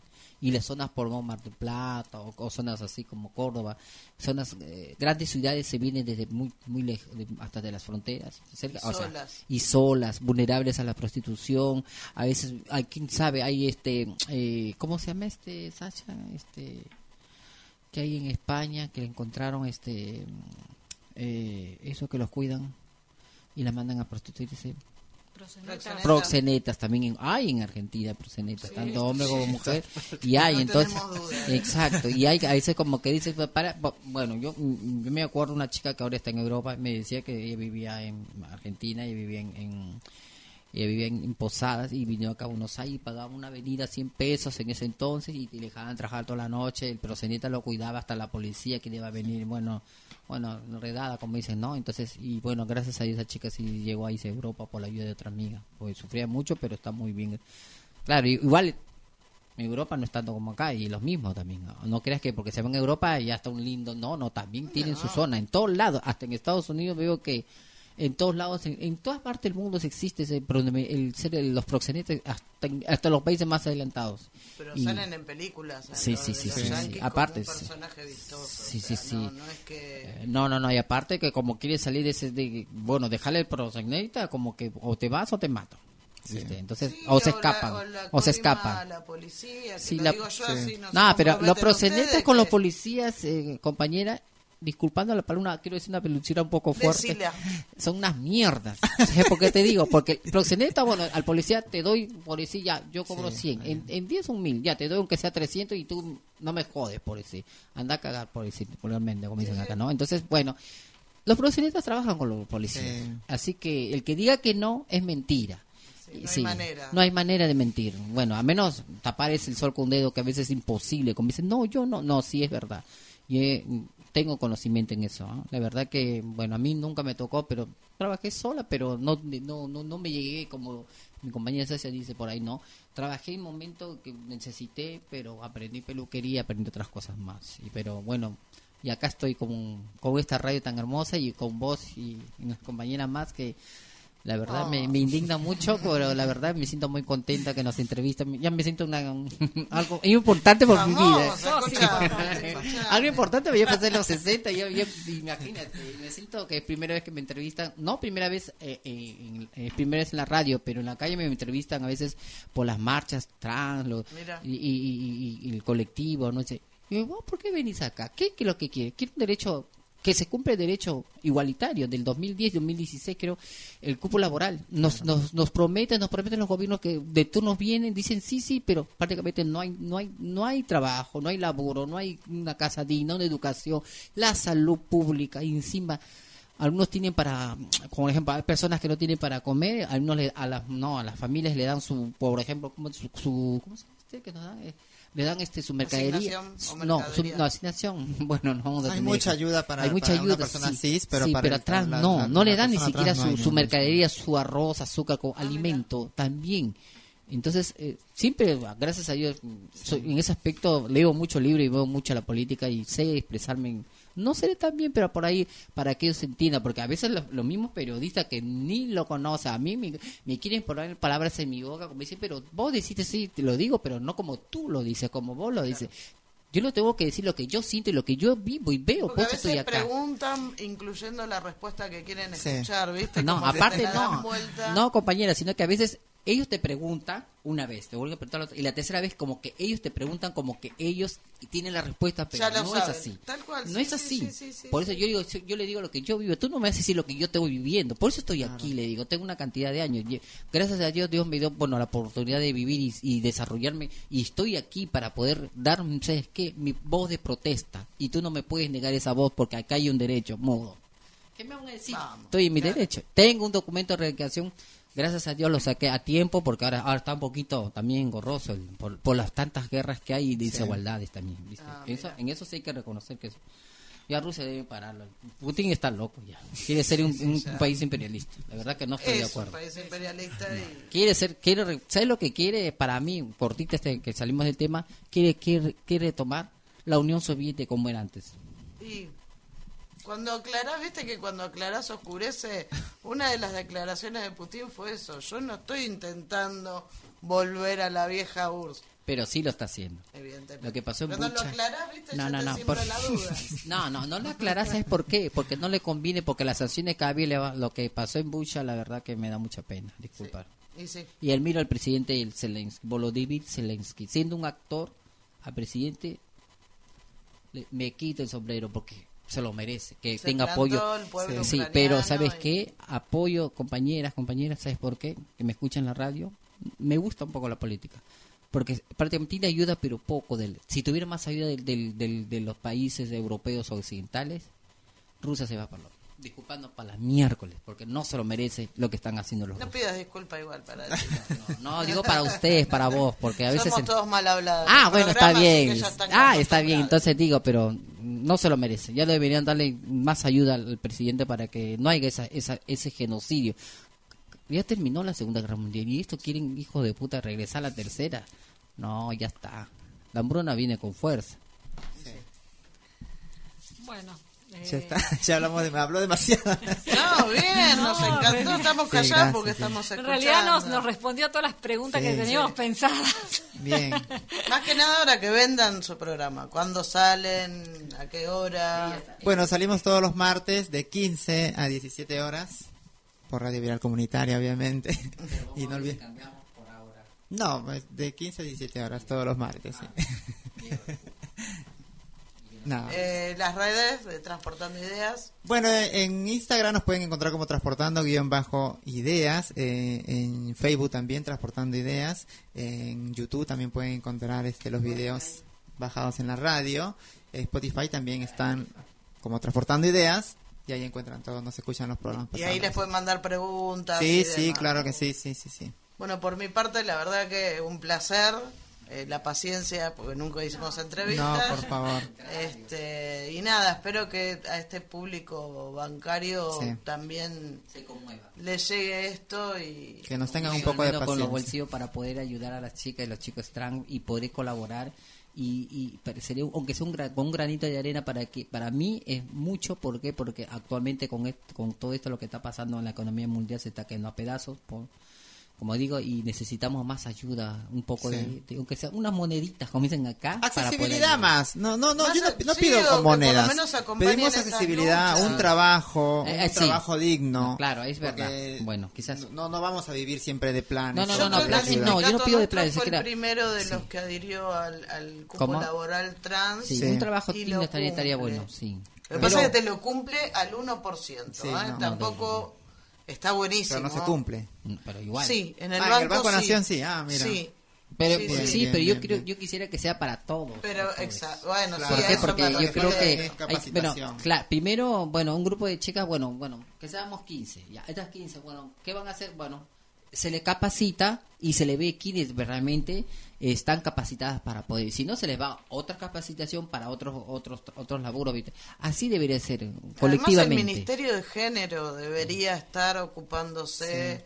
Hay de ministerio de género, ah, no Sí, sabía, primero vez que escucho. sí, no sabía. Sí, Oh, Ministerio me gustaría de Género, ir. Diversidad. y, Eh, Sí, donde porque yo-. Así como ve, yo soy promotor en violencia de género contra la mujer, aparte de la radio, y he entrado a Senado con mi compañera, bueno, con Susi, la verdad me enseñó mucho y me orientó bastante. Y la verdad como chica trans y promotora de violencia de género que soy, trabajo todavía, soy promotora aparte de esto. Y- Estaría, sí, estaría bueno que el ministerio también dé un empujoncito un poco más fuerte. No Sí. digo que no haga cosas, pero sí, poco más, que se concentre más en nosotros, Exacto. nosotros. tal cual. Otra vez dije exacto. Qué bronca me da esa palabra. A cada rato digo exacto. Y sí. Bueno, mujeres, un placer. Saben que en lo personal no soy objetivo y las quiero y las Sí, conozco gracias, desde que arrancaron. Así que mil gracias por la entrevista. Bueno, No, gracias, y gracias bueno, nuestro compromiso es viralizar Sí. eh, Sí, toda sí. esta situación para que, bueno, desde nuestro lugar ayudar. Gracias a ustedes por compartir. Bueno, Y gracias, Gracias. Por, por, por ahí las- por las paciencias que a veces nos equivocamos, pero tratamos de dar un trabajo porque porque la verdad que no pensaba esta entrevista que fuera tan fructífera y la verdad como dice la compañera, no sé cómo se llama, Dolores. Dolores eh, para que nos vean la sensibilidad y sobre todo que nos conozcan un poco más por interior de nosotros, por ser los humanas que somos o humanos que somos y que ne- tenemos muchas necesidades y carencias, que la verdad ojalá que bueno que se pongan siempre, no, como dice, bueno, repetir, el haya un trabajo digno, no queremos totalmente cupos, queremos un trabajo digno, que nos capaciten y también no solamente un trabajo, sino una salud y educación pública. Accesibilidad más a los trabajos, porque yo estoy capacitada en maquinaria, en peluquería, sin embargo no Pero consigo vos, trabajo. Sasha, Así sí, que bueno, hay que sí. tener un poco más de Sasha, inclusión. po, pero hay personas que vienen de provincia y también darle salud y sobre Sí, todo, claro. ¿sabes qué? La salud y sobre todo que la educación que no termina en la Lo importante es la inclusión, ¿no? La inclusión a, a los empleos. a los empleos. eso, ¿no? A los derechos A los mínimos derechos, sí. que deben tener. Sí. Porque Educación, salud, educación salud. son derechos Sí, obvio. Obvio. básicos en cualquier ser humano. Eh, aunque no pase. Aunque Sí. no pase, la verdad. Muchas gracias, chicas. Gracias, ustedes. gracias, Gracias. gracias por la paciencia. Bueno, y seguimos con nuestra agenda feminista. Esta vez nos toca la fecha del primero de abril, el femicidio de Micaela García. Todo lo que tenés para contarnos. No, yo le quería contar eh, que Micaela era una estudiante de educación física con 21 años, militante del movimiento Evita. Y bueno, Saludo a las compas y compas del movimiento Sí, Evita. El, el primero de abril del 2017, ella sale de un boliche de, de Gualeguay y bueno, lamentablemente fue víctima eh, de homicidio de Sebastián Wagner. Eh, su cuerpo fue hallado una semana después. Eh, bueno, después de todo esto surgió la ley Micaela, que es una capacitación obligatoria en la temática de género y violencia contra las mujeres para todos los que desempeñan cargos públicos. Eh, ¿Por qué es importante la ley Micaela? Bueno, porque el femicidio de Micaela puso en evidencia la falta de formación en perspectiva de género por parte de los agentes del Estado. Eh, y bueno, y el espíritu, digamos, de la ley Micaela es un espíritu prevencionista, no punitorio. Y lo más importante es la, la educación. Sí, capacitación obligatoria. Hay que resaltar eso. Si en tu empresa no lo han hecho, en el banco sí. Sí, no vale pasarse la respuesta, No. no. vale copiarse, no vale que lo haga el compañero que sabe y que después se lo pase a otro y todo Sí, eso que ya media- sabemos, media ¿no? pila. No da, no, no es un tema para andar. No, y sabemos que lo hacen, eso es lo peor de sí, todo. esa es la peor parte, por eso lo digo. Yo quería Es aclarar tristísimo, algo. Sí. tristísimo. No, yo fui a un par de reuniones con Graciela Navarro, que falleció, que me invitó eh, en este marco de la ley Micaela en la zona del Congreso. Vi muchos gerentes interesados y repreguntando y, y otros que la verdad... Mejor Atrasan. perderlos que encontrar. Graciela, que no te dejaba pasar una. He tenido tardes de discusiones con Graciela. Eh, una pena que haya fallecido. Eh, los cagaba pedo como chicos en el colegio. A los gerentes. Perfecto. No, no, perfecto, pero debería darte vergüenza. Digo, por lo, Debería saber. El lugar que Sí, tomaban esos gerentes que se hacen después por ahí los guapitos en la sucursal. Eh, bueno, lamentable. Yo lo que quería decir sobre el femicidio de Micaela es que eh, eran dos los femicidas y Pavón, no solo que el juez Rossi liberó a Wagner unos días antes, no sé si días u horas, no corríjanme si me equivoco, eh, de la cárcel, de, por, justamente por delitos sexuales. Sí, estaba denunciado dos Estaba veces. denunciado dos veces. Y este juez, Rossi, porque empecemos a denunciar estos nombres, lo liberó, sino que este, que Néstor Pavón, quien fue también parte y autor del femicidio de Micaela, en el 2021, durante la pandemia, puso en caución su camioneta y está en libertad. Exacto. Digo, la vida de Micaela con una camioneta Vale, la una arreglamos. camioneta. Justicia patriarcal, si las Como hay. siempre. Este, y ya hace cinco años que, que ocurrió el femicidio de Micaela. Ya, viejo, media pila, aunque sea por respeto a la familia. Eh, tomar este, pequeños atajos legales para que una vida, una camioneta. Sí, cuando ya sale el foco mediático. Aparte, no sé si se acuerdan que cuando, cuando estaba en plena búsqueda, Micaela, ¿no? ¿se acuerdan que sabíamos todo de Micaela Sí, y nada de pero Wagner? nada de ellos, de ninguno de los dos. ¿Cómo estaba vestida ese día? ¿Por qué caminó cinco cuadras sola? ¿Por qué...? Buah, Sí. no me quiero enojar.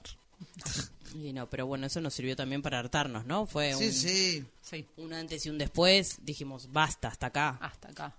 sí, sí. Y otra cosa más, este, en, en- en este marco de un nuevo aniversario del nefasto femicidio de Micaela, sale el libro La chica de la sonrisa eterna, escrita por Santiago García, de editorial Chirimbote. Eh, hoy estamos muy leídas. Estamos como Eh, muy a recomendando full, las sí, sí, lecturas. mucha recomendación Eh, hoy. sí. Está, igual tenemos programa duro, como tenemos programa duro, Uf, Micaela, Saya y la China, otra historia ahora que viene ahora, muy fuerte. Malvinas. Digo, Sí, 24 hoy de marzo, no venimos fácil. un programa intenso. Duro, sí. Abril, Eh, marzo, dan duro, ¿no? Duro, duro, Sí, duro. sí. El próximo es un poco más relajado, pero Sí. el 2 vino Power. Sí, sí, sí, sí, sí. sí.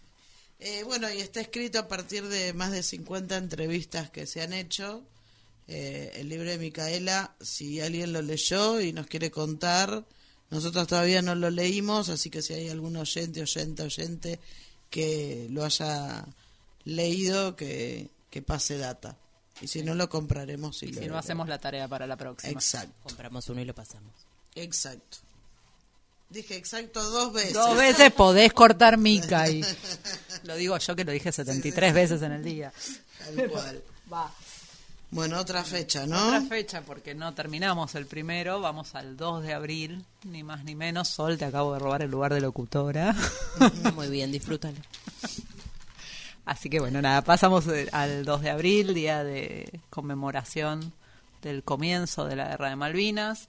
Yo solo voy a dar una nota de color. En 1984 Alfonsín lo saca como feriado porque consideraba que no era una fecha a recordar ni a conmemorar.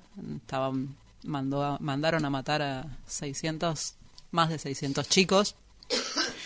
Eh, y se vuelve a poner como feriado en 1991 cuando eh, se conmemoraban los 25 años del golpe militar y como si había una gran movida eh, decidieron que bueno ya que el 24 iba a estar la gran movida por los derechos humanos por el memoria verdad y justicia había que darle algo a la otra parte y le volvieron a poner el feriado de Malvinas dato de color gente no más que eso dejo a las que investigaron la fecha De color más que de color de desmalvinización. Yo voy a decir algo muy cortito en esto, que la pelea por la soberanía nacional, sea Malvinas, sea donde sea en nuestro territorio, tiene que ser algo, un objetivo irrenunciable.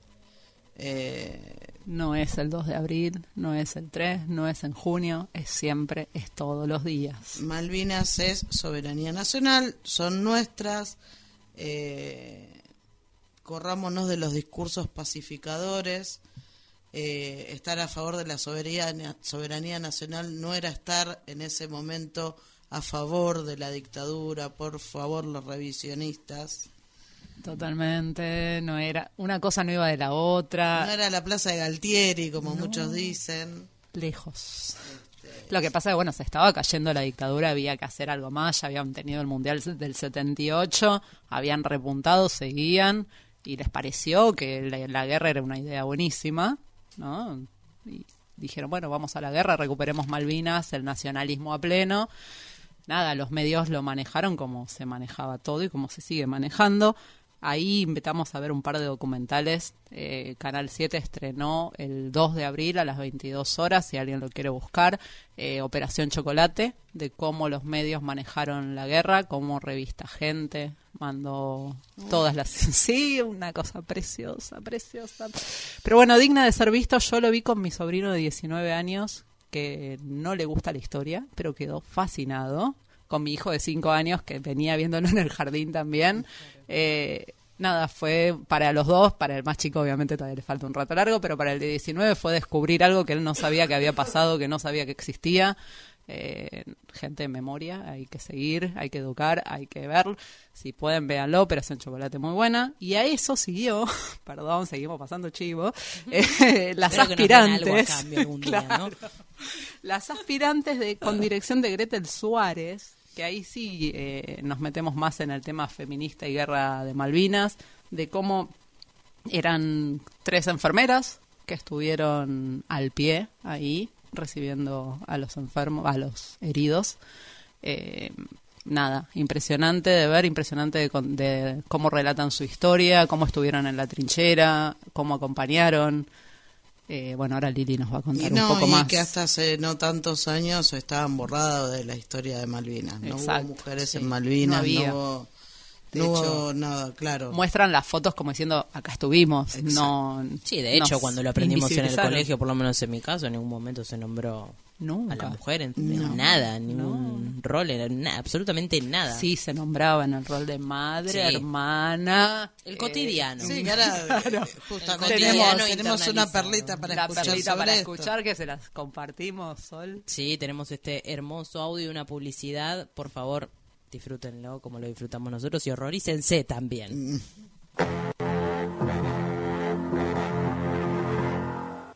Mi país me necesita.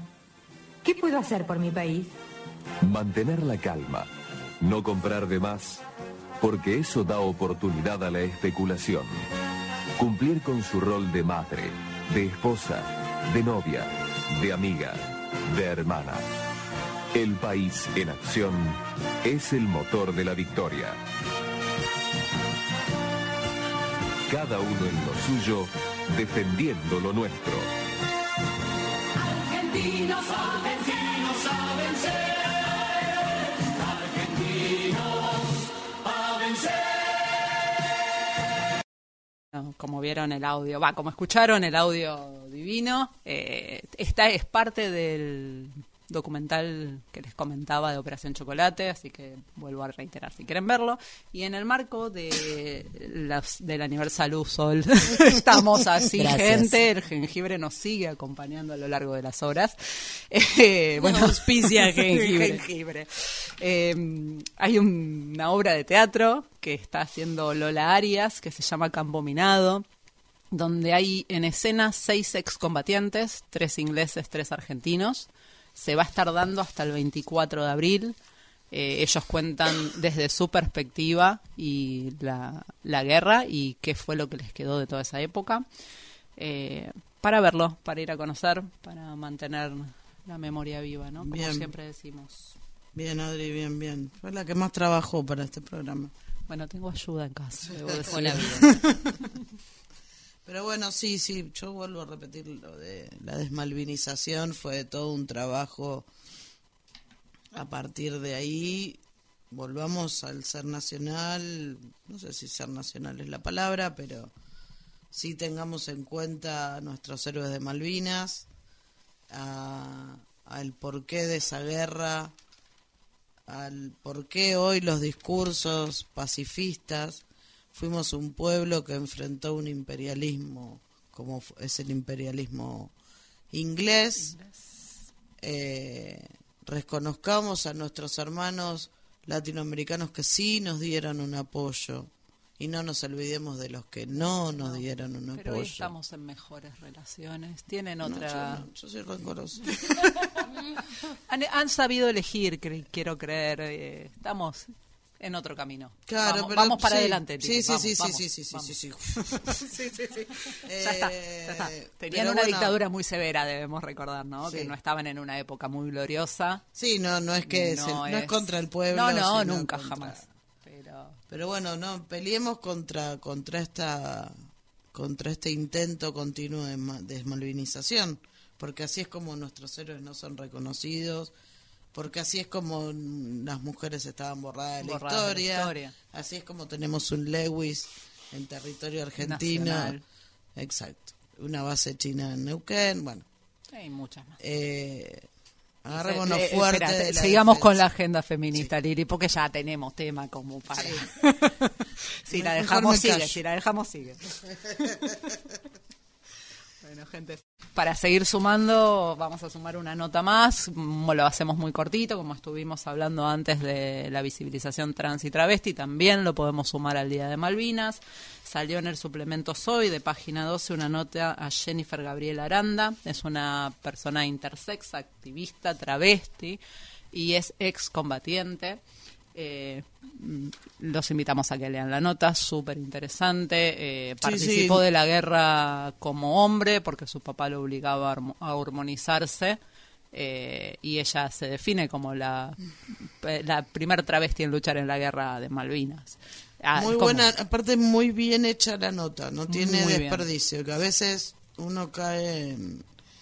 No, en suplementos hoy tiene- La verdad que muy, muy buena nota, no, no se la pierdan, la vamos a subir en las redes La también la para que tengan acceso, porque vaya nota. Fuerte, fuerte, fuerte.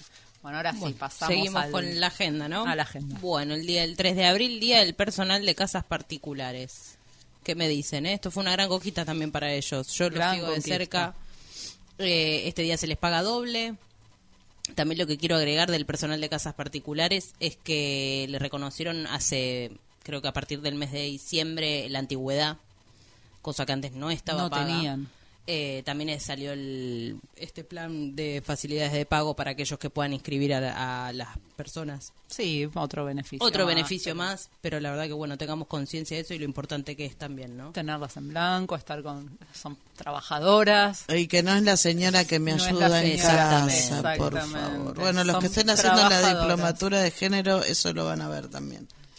Eh, después diremos algo sobre la diplomatura de género. Tenemos para decir de de todo. ese Tenemos, género. tenemos. Eh, pero no es la señora que me ayuda, es una trabajadora, igual que la persona que la contrata. Exactamente. Eh, no romanticemos ese trabajo. Es ni... trabajo. Exacto. Exacto. Exactamente. No es más, somos todos trabajadores. Creo que acá no hay ninguna que si deja de trabajar pueda seguir viviendo, así que. No, no. Acá no hay pequeñas por el- burguesas. Exacto. Pequeñas burguesas es buenísimo. Un Mandó- libro. mandó el libro. Pequeñas burguesas. Sí, sí, ya menos de Es eso nada. nombre de libro, Y hoy escuchame. estamos muy libro, así que sí. Ya, va, va con la tema, ve que todos se contagian. ¿eh? Son los mocos igual. No ¿viste? solamente la gripe, viaja. Bueno, también recordamos la desaparición de Marita Verón. 20 años ya. 20 años. Bueno, la hija ya tiene 21 años y pudo sacarse la custodia para algo tan simple como viajar en colectivo. Sí, no podía viajar sin custodia, su hija, o sea, su mamá, Eh, ¿no? bueno, Susana Trimarco, que sigue buscándola. Su papá falleció en estos 20 años, no llegó a ver a su hija nuevamente. Tremendo. Terrible, terrible. La verdad que, nada, acompañamos a, a la lucha y, y a las madres, ¿no? De- madres de trata. Víctimas de trata, Víctimas tal de cual. trata. Sí, sí. Bueno, y seguimos con el 7 de abril, Día Mundial de la Salud. Para relajar el tema, como Para para, un bajar un, tema que salud y pandemia no tuvieron nada que ver. No, no, no, que, que- tuviéramos ministerio y no secretaría Y tampoco. ministerio. Ay, qué espanto. Así que no, no, si vamos a cerrar allá arriba. Pero bueno, nada. Bueno, y también eh, recordamos en esta fecha que nacen Victorio Campo, Gabriela Mistral y Flora Tristan. Bueno, Victoria Campo ya todos la conocemos, es una escritora intelectual ensayista argentina, nacida el 7 de abril. ¿Cuántos De arianos? 1890. Todas arianas. Y lo mejorcito todas sale de ahí. arianas. Ay. Yo no, bancaria, ¿eh? Pero tengo- Bueno, cada uno con lo suyo y hay gente que lugar. representa mi signo muy bien. Bueno, también tenemos a Gabriela Mistral en seudónimo de... Ay, perdón que te interrumpa, tengo un dato de Victoria Ocampo. Eh, hay miles de datos, ¿no? Pero este dato sí de lo color. que- Lo, quería dar, que bueno, obviamente fue una, una fiel defensora de los derechos de la mujer. Ella tenía una revista que es histórica que se llamaba Sur. Sur, sí. Y no solo en lo que escribía expresaba esta defensa de los derechos, sino que daba lugar a otras escritoras que por supuesto no eran publicadas en ningún lugar, No. las publicaba en su revista Sur. E- ese era el, el datito que quería meter. Ah, el banco estuvo regalando entradas, no si estaban al tanto, de la obra del encuentro entre Victoria Campo y Eva Perón. No lo tenían. 18 entraditas, casi nos arrancamos los ojos Ah, entre sí, todos, claro. pero básicamente nada, quería Son como las, nombrarlo. hay que hacer Bueno, piñata como en los cumpleaños, Claro, ¿viste? El que agarra, agarra. A todo nada, ¿eh? Sí, menos mal que era por mail que había que mandar por mail, Bueno. Sí, son como las entradas al TC, ¿viste? Que el banco, no, yo en la vida vi una entrada al TC. 30 Pero las hay, pero las hay. Bueno, seguimos eh, recordando a las nacidas en este día, 7 de abril. Gabriela Mistral, bajo el seudónimo, perdón, que tentada de Lucía Godoy Alcayaga, poeta, diplomática, profesora y pedagoga chilena. También está Flora Tristan, que fue escritora, pensadora, socialista, feminista, francesa, de ascendencia peruana.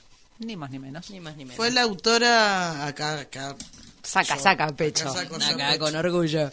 Eh, fue la autora, por lo menos así dicen, de la frase de Proletarios del Mundo Unidos, eh, que está dentro del manifiesto comunista de Engels y Marx. Eh, ella era una hija ilegítima, ella misma se definía como paria, porque no solo era hija ilegítima, sino que tuvo una hija y logró separarse de su marido. Estamos hablando, para la fecha soy horrible. 1800. 1800, claro. Hola. Sí. Eh, Ella se quedó con la hija y él con el hijo. Sí, Sí. que los hijos mueren, eran creo que dos varones que mueren, no se sabe bien No en qué bien, circunstancias. Ella escapa con la hija a Perú, donde vivía como una reina, pero a los dos años vuelve a, a Francia. Digo, vaya, ¿no? Uf, 1800, ¿eh? Claro, sí, sí, yo cuando empecé a leer un poco más allá que sabía de lo de la frase y la iba a meter, este, lo- la historia de, de- de huir de su marido, de... Hizo la campaña en Francia por los derechos de las mujeres, trabajadores y contra la pena de muerte. Ahí la tenés a Flora, Casi nada. Florita. No sé si alguien más tiene... Ya creo que dijiste todo, Lili. ¿Sí? Sí. sí. Vayan al manifiesto comunista, sean o no comunistas, y vean de qué se trata, que no, no es que vienen por las escrituras de las casas. y esas cosillas que le tienen tanto miedo. Bueno, Eh, para cerrar, tenemos sí. el audio de Micaela. Sí, pero... ¿Qué querías decir, Lili? No, lo voy a decir en el meet and greet, perdón. Bueno, no hay ningún problema. Nos deja Los con dejamos intriga. con un audio de Mica, esperamos que lo disfruten y lo vamos a enganchar con un temón, un temón, juguetes perdidos. Sí. Sí, yo iba a agregar algo. El audio salió de un video que hizo el movimiento Evita, que eran los audios que Micaela mandaba a sus compañeros como arenga antes de salir a alguna lucha. Y Juguetes Perdidos creo que lo elegimos porque fue el que más, si bien era fanática de los redondos, eh, yo, por lo menos a mí me quedó la imagen del sepelio de Micaela pegada a Juguetes. Perdidos. Eh, nada, eso quería molestar. Está muy bien, esperemos que lo disfruten. Vamos a seguir luchando y poniendo huevo. Vamos a construir el poder del pueblo contra el imperialismo y la oligarquía. En la lucha por la patria peronista, libres o muertos, jamás esclavos.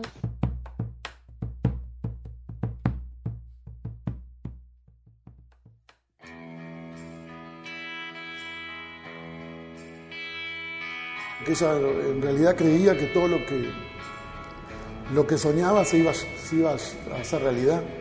Y el legado de Mica es ese, poder construir un país libre de violencias, con justicia social, que cada pibe y piba pueda comer en su casa, construir en cada barrio organización popular, llevar herramientas transformadoras a los barrios que son tan difíciles.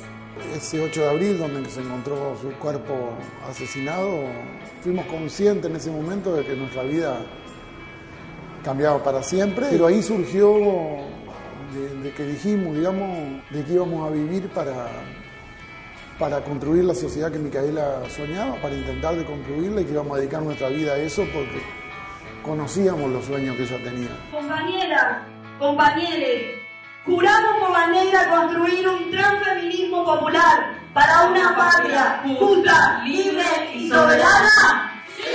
Banderas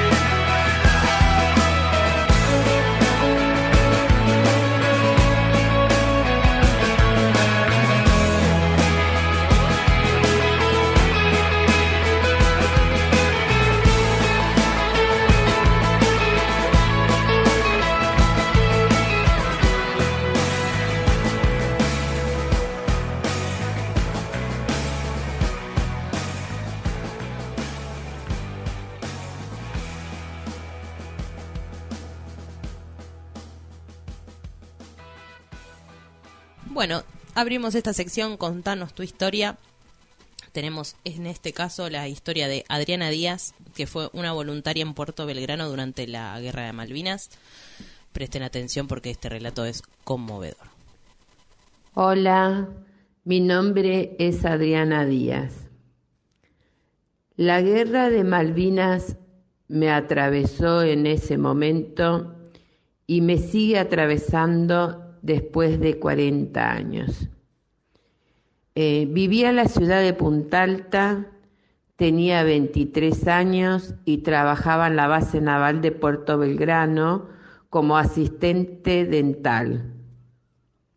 Los habitantes de Punta Alta desempeñaban su labor en el puerto militar como personal militar o civil y los que no son dueños de comercios en la actualidad sigue ocurriendo.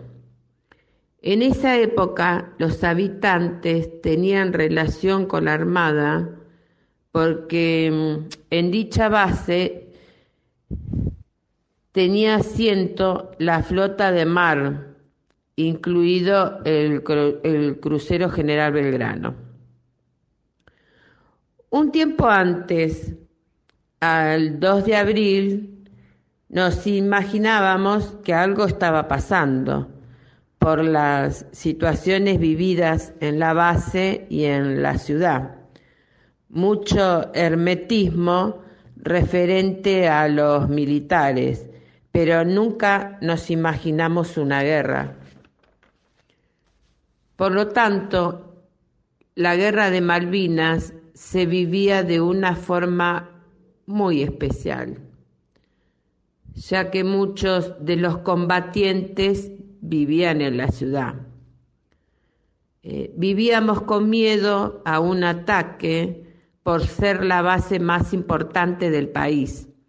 Había que tener todas las ventanas este, cerradas, ni dejar una sola luz a la vista.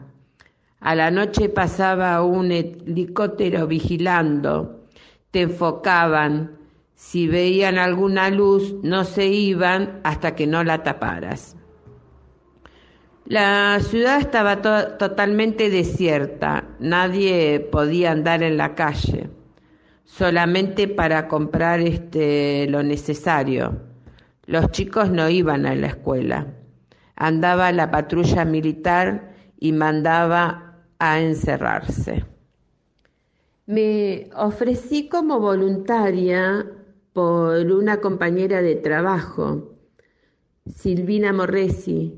Me preguntó si la quería acompañar porque no se animaba a ir sola y ahí empezó nuestro voluntariado.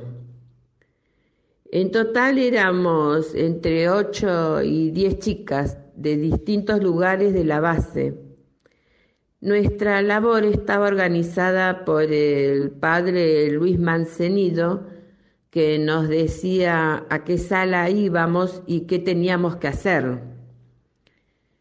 El hospital era este, para la atención de los familiares militares y personal civil, pero durante la guerra cambió todo, cambió toda la situación lo usaron para los heridos.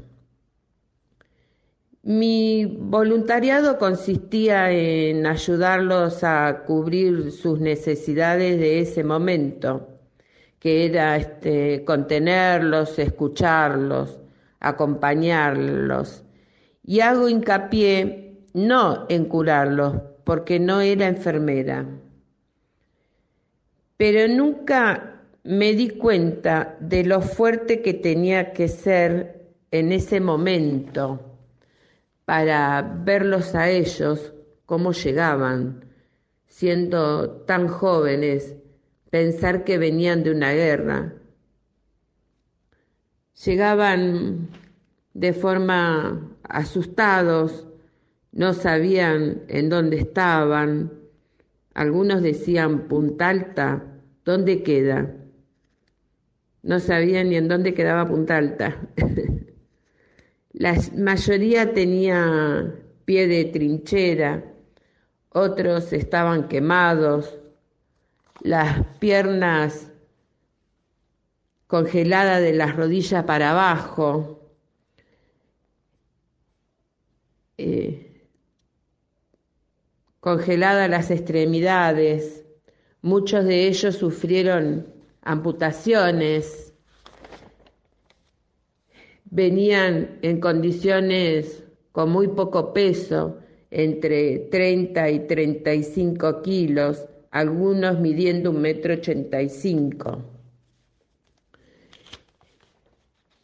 A medida que llegaban, avisábamos a los familiares de distintas provincias y capital en donde se encontraban. Había conscritos analfabetos que no sabían leer ni escribir, eran del Chaco, vivían en el campo y te hablaban solamente de la cosecha del algodón. Entonces, eh, nosotras le escribíamos a sus familiares para avisarles. Ellos nos dictaban lo que querían ponerle. Llamábamos también por teléfono. Nosotras ayudábamos a afeitarlos, darles de comer, de beber, les leíamos, escribíamos, porque tenían sus manos congeladas. Les repartíamos artículos de higiene, golosinas, diarios, revistas, facturas. Venían con mucha hambre y todo lo que ellos nos pedían o necesitaban. Gracias a las donaciones de los comerciantes de Punta Alta y sus habitantes. Teníamos que sostener a los familiares porque cuando llegaban para ver a su ser querido no sabían con qué se iban a encontrar. Ayudábamos con las necesidades de ellos también. Le buscábamos estadía en los hoteles o casas que ofrecían los habitantes. Con la ayuda del padre le dimos catecismo unos días y después hubo una ceremonia donde fueron bautizados o tomaron la primera comunión a pedido de ellos. El trato hacia nosotras fue muy bueno, de mucha protección y contención, porque nosotras también lo necesitábamos. No era fácil nuestra labor. Si el tiempo se pudiera volver atrás, lo volvería a hacer, a pesar de que no teníamos días, ni horarios, ni para comer, ni casi para dormir. Era solo trabajar. Porque aparte de mi labor como asistente dental, seguía con mi voluntariado. No podía pensar en otra cosa que no sea ayudarlos a ellos. Cuando digo que después de 40 años me sigue atravesando Malvinas, es que por la guerra yo conocí a mi marido. Formamos una familia con el tiempo y tenemos dos hijos maravillosos. Malvinas siempre va a estar en nuestros corazones. Bueno, ¿qué les pareció este relato? Súper intenso, por Dios. No hay manera de no es terminar llorando. Sí, sí, sí, la verdad que es imposible. Eh, más en el tono de voz que la escuchas como ella habla, que te interpela. Sí. Aparte, a mí me tocó hablar con, con Adriana, que era una manera por ahí diferente de contar eh, una historia de Malvinas, y contada por ahí en primera persona desde el lado que la vivió Adriana, que además es una genia, y le mandó un saludo. Le dije, mira, grabate como puedas, como quieras. Eh, y cuando me iba diciendo más o menos, lloraba. Lloraba. Digo, no, pero te estoy haciendo llorar, que es lo que no quiero. Me dice, bueno, es inevitable. Es imposible, claro. Y después cuando me mandó los audios... Lloramos todas. Sí, tremendo. La cruda realidad de la guerra eh, y no olvidarnos que Adriana fue voluntaria, que tranquilamente podría no haberlo elegido. Eh, uf. Eh, ¿Cómo se vivenciaba de otra manera, no?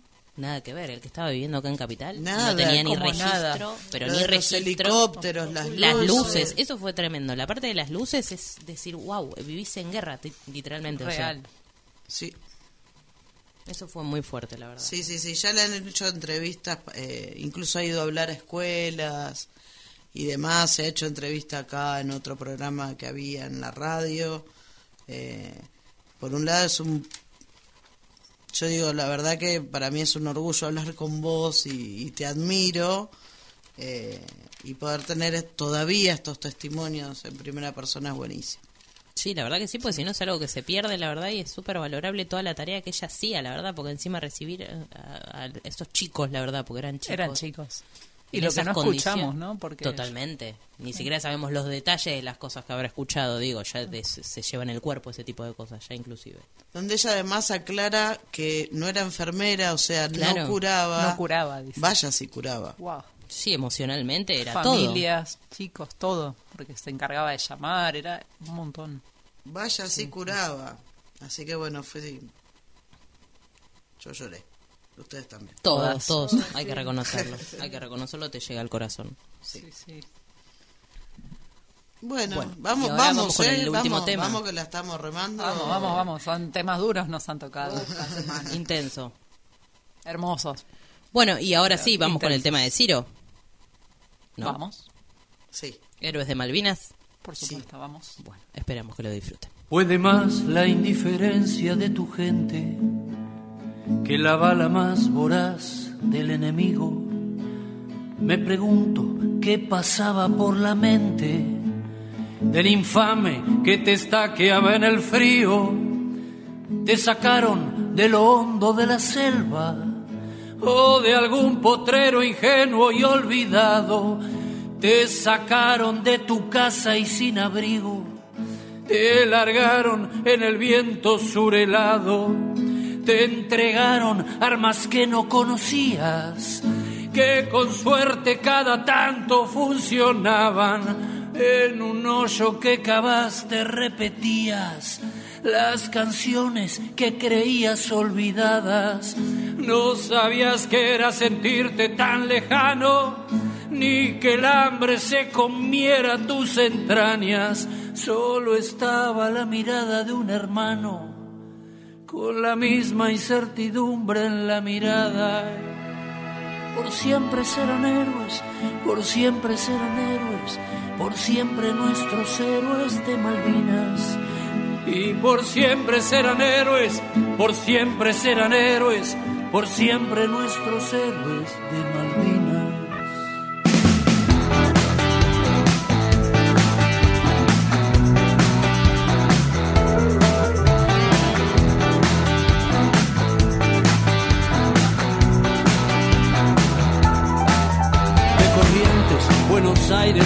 Desde Córdoba, Mendoza, de La Pampa, desde todas las provincias argentinas, los llevaron para hacer una patriada y coraje fue lo que ellos demostraron frente a uno, dos, tres, cuatro enemigos, los ingleses que venían preparados, frío, hambre y a los jefes argentinos, la basura indefinible con perpetuarse en la rosada,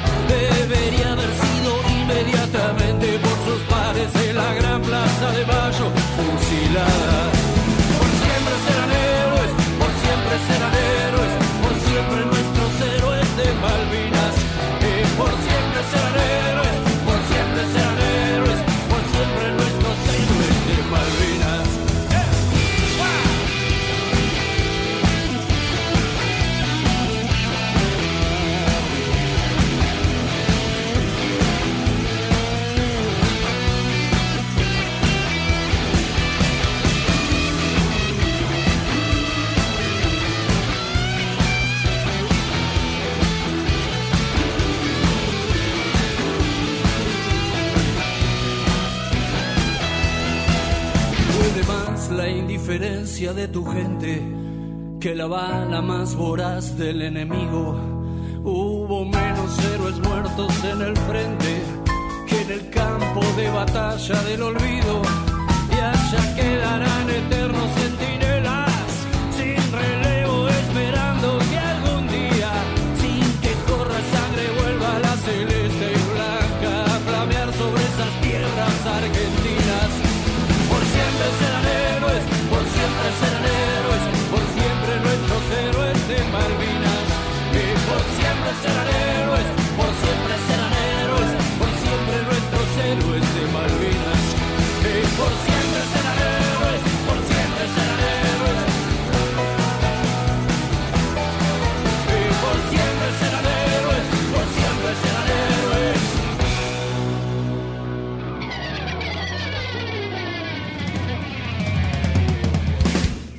por siempre nuestros héroes de Malvinas.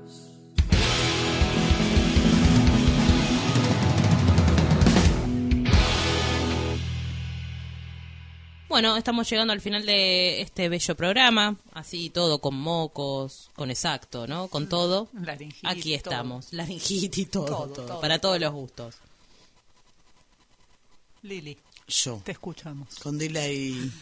Estaba ahí. Lili, eso que no estamos en Zoom. Mírame, mírame, mírame. Yo quería tirar una chinita, miré aparte. Ni bola. Quería tirar una noticia cortita que ayer estuvieron en el barrio Mujica de Retiro la ministra de Género de Chile junto a la ministra de, de, de Género de acá, eh, la diputada Victoria Tolosa Paz, Gisela Marciota, eh, estuvieron las casas de la diversidad villera, eh, Laura Velasco, Paula Penaca, las delegadas de género de la Casa Dayana, eh, me olvido de alguien más, e hicieron todo un recorrido para ver toda la actividad en cuestión de género y perspectiva de género que, que realizan en el barrio, que la verdad es mucha, es muy grande, es muy diversa, eh,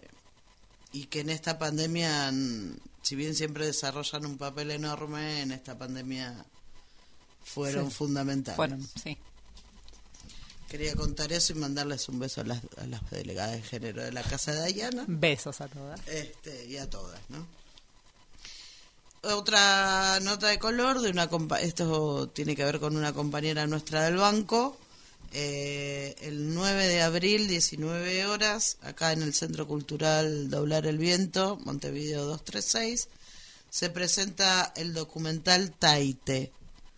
Eh, no sé qué significa, la vamos a traer a, a, a una de las documentalistas para que nos cuente en su momento.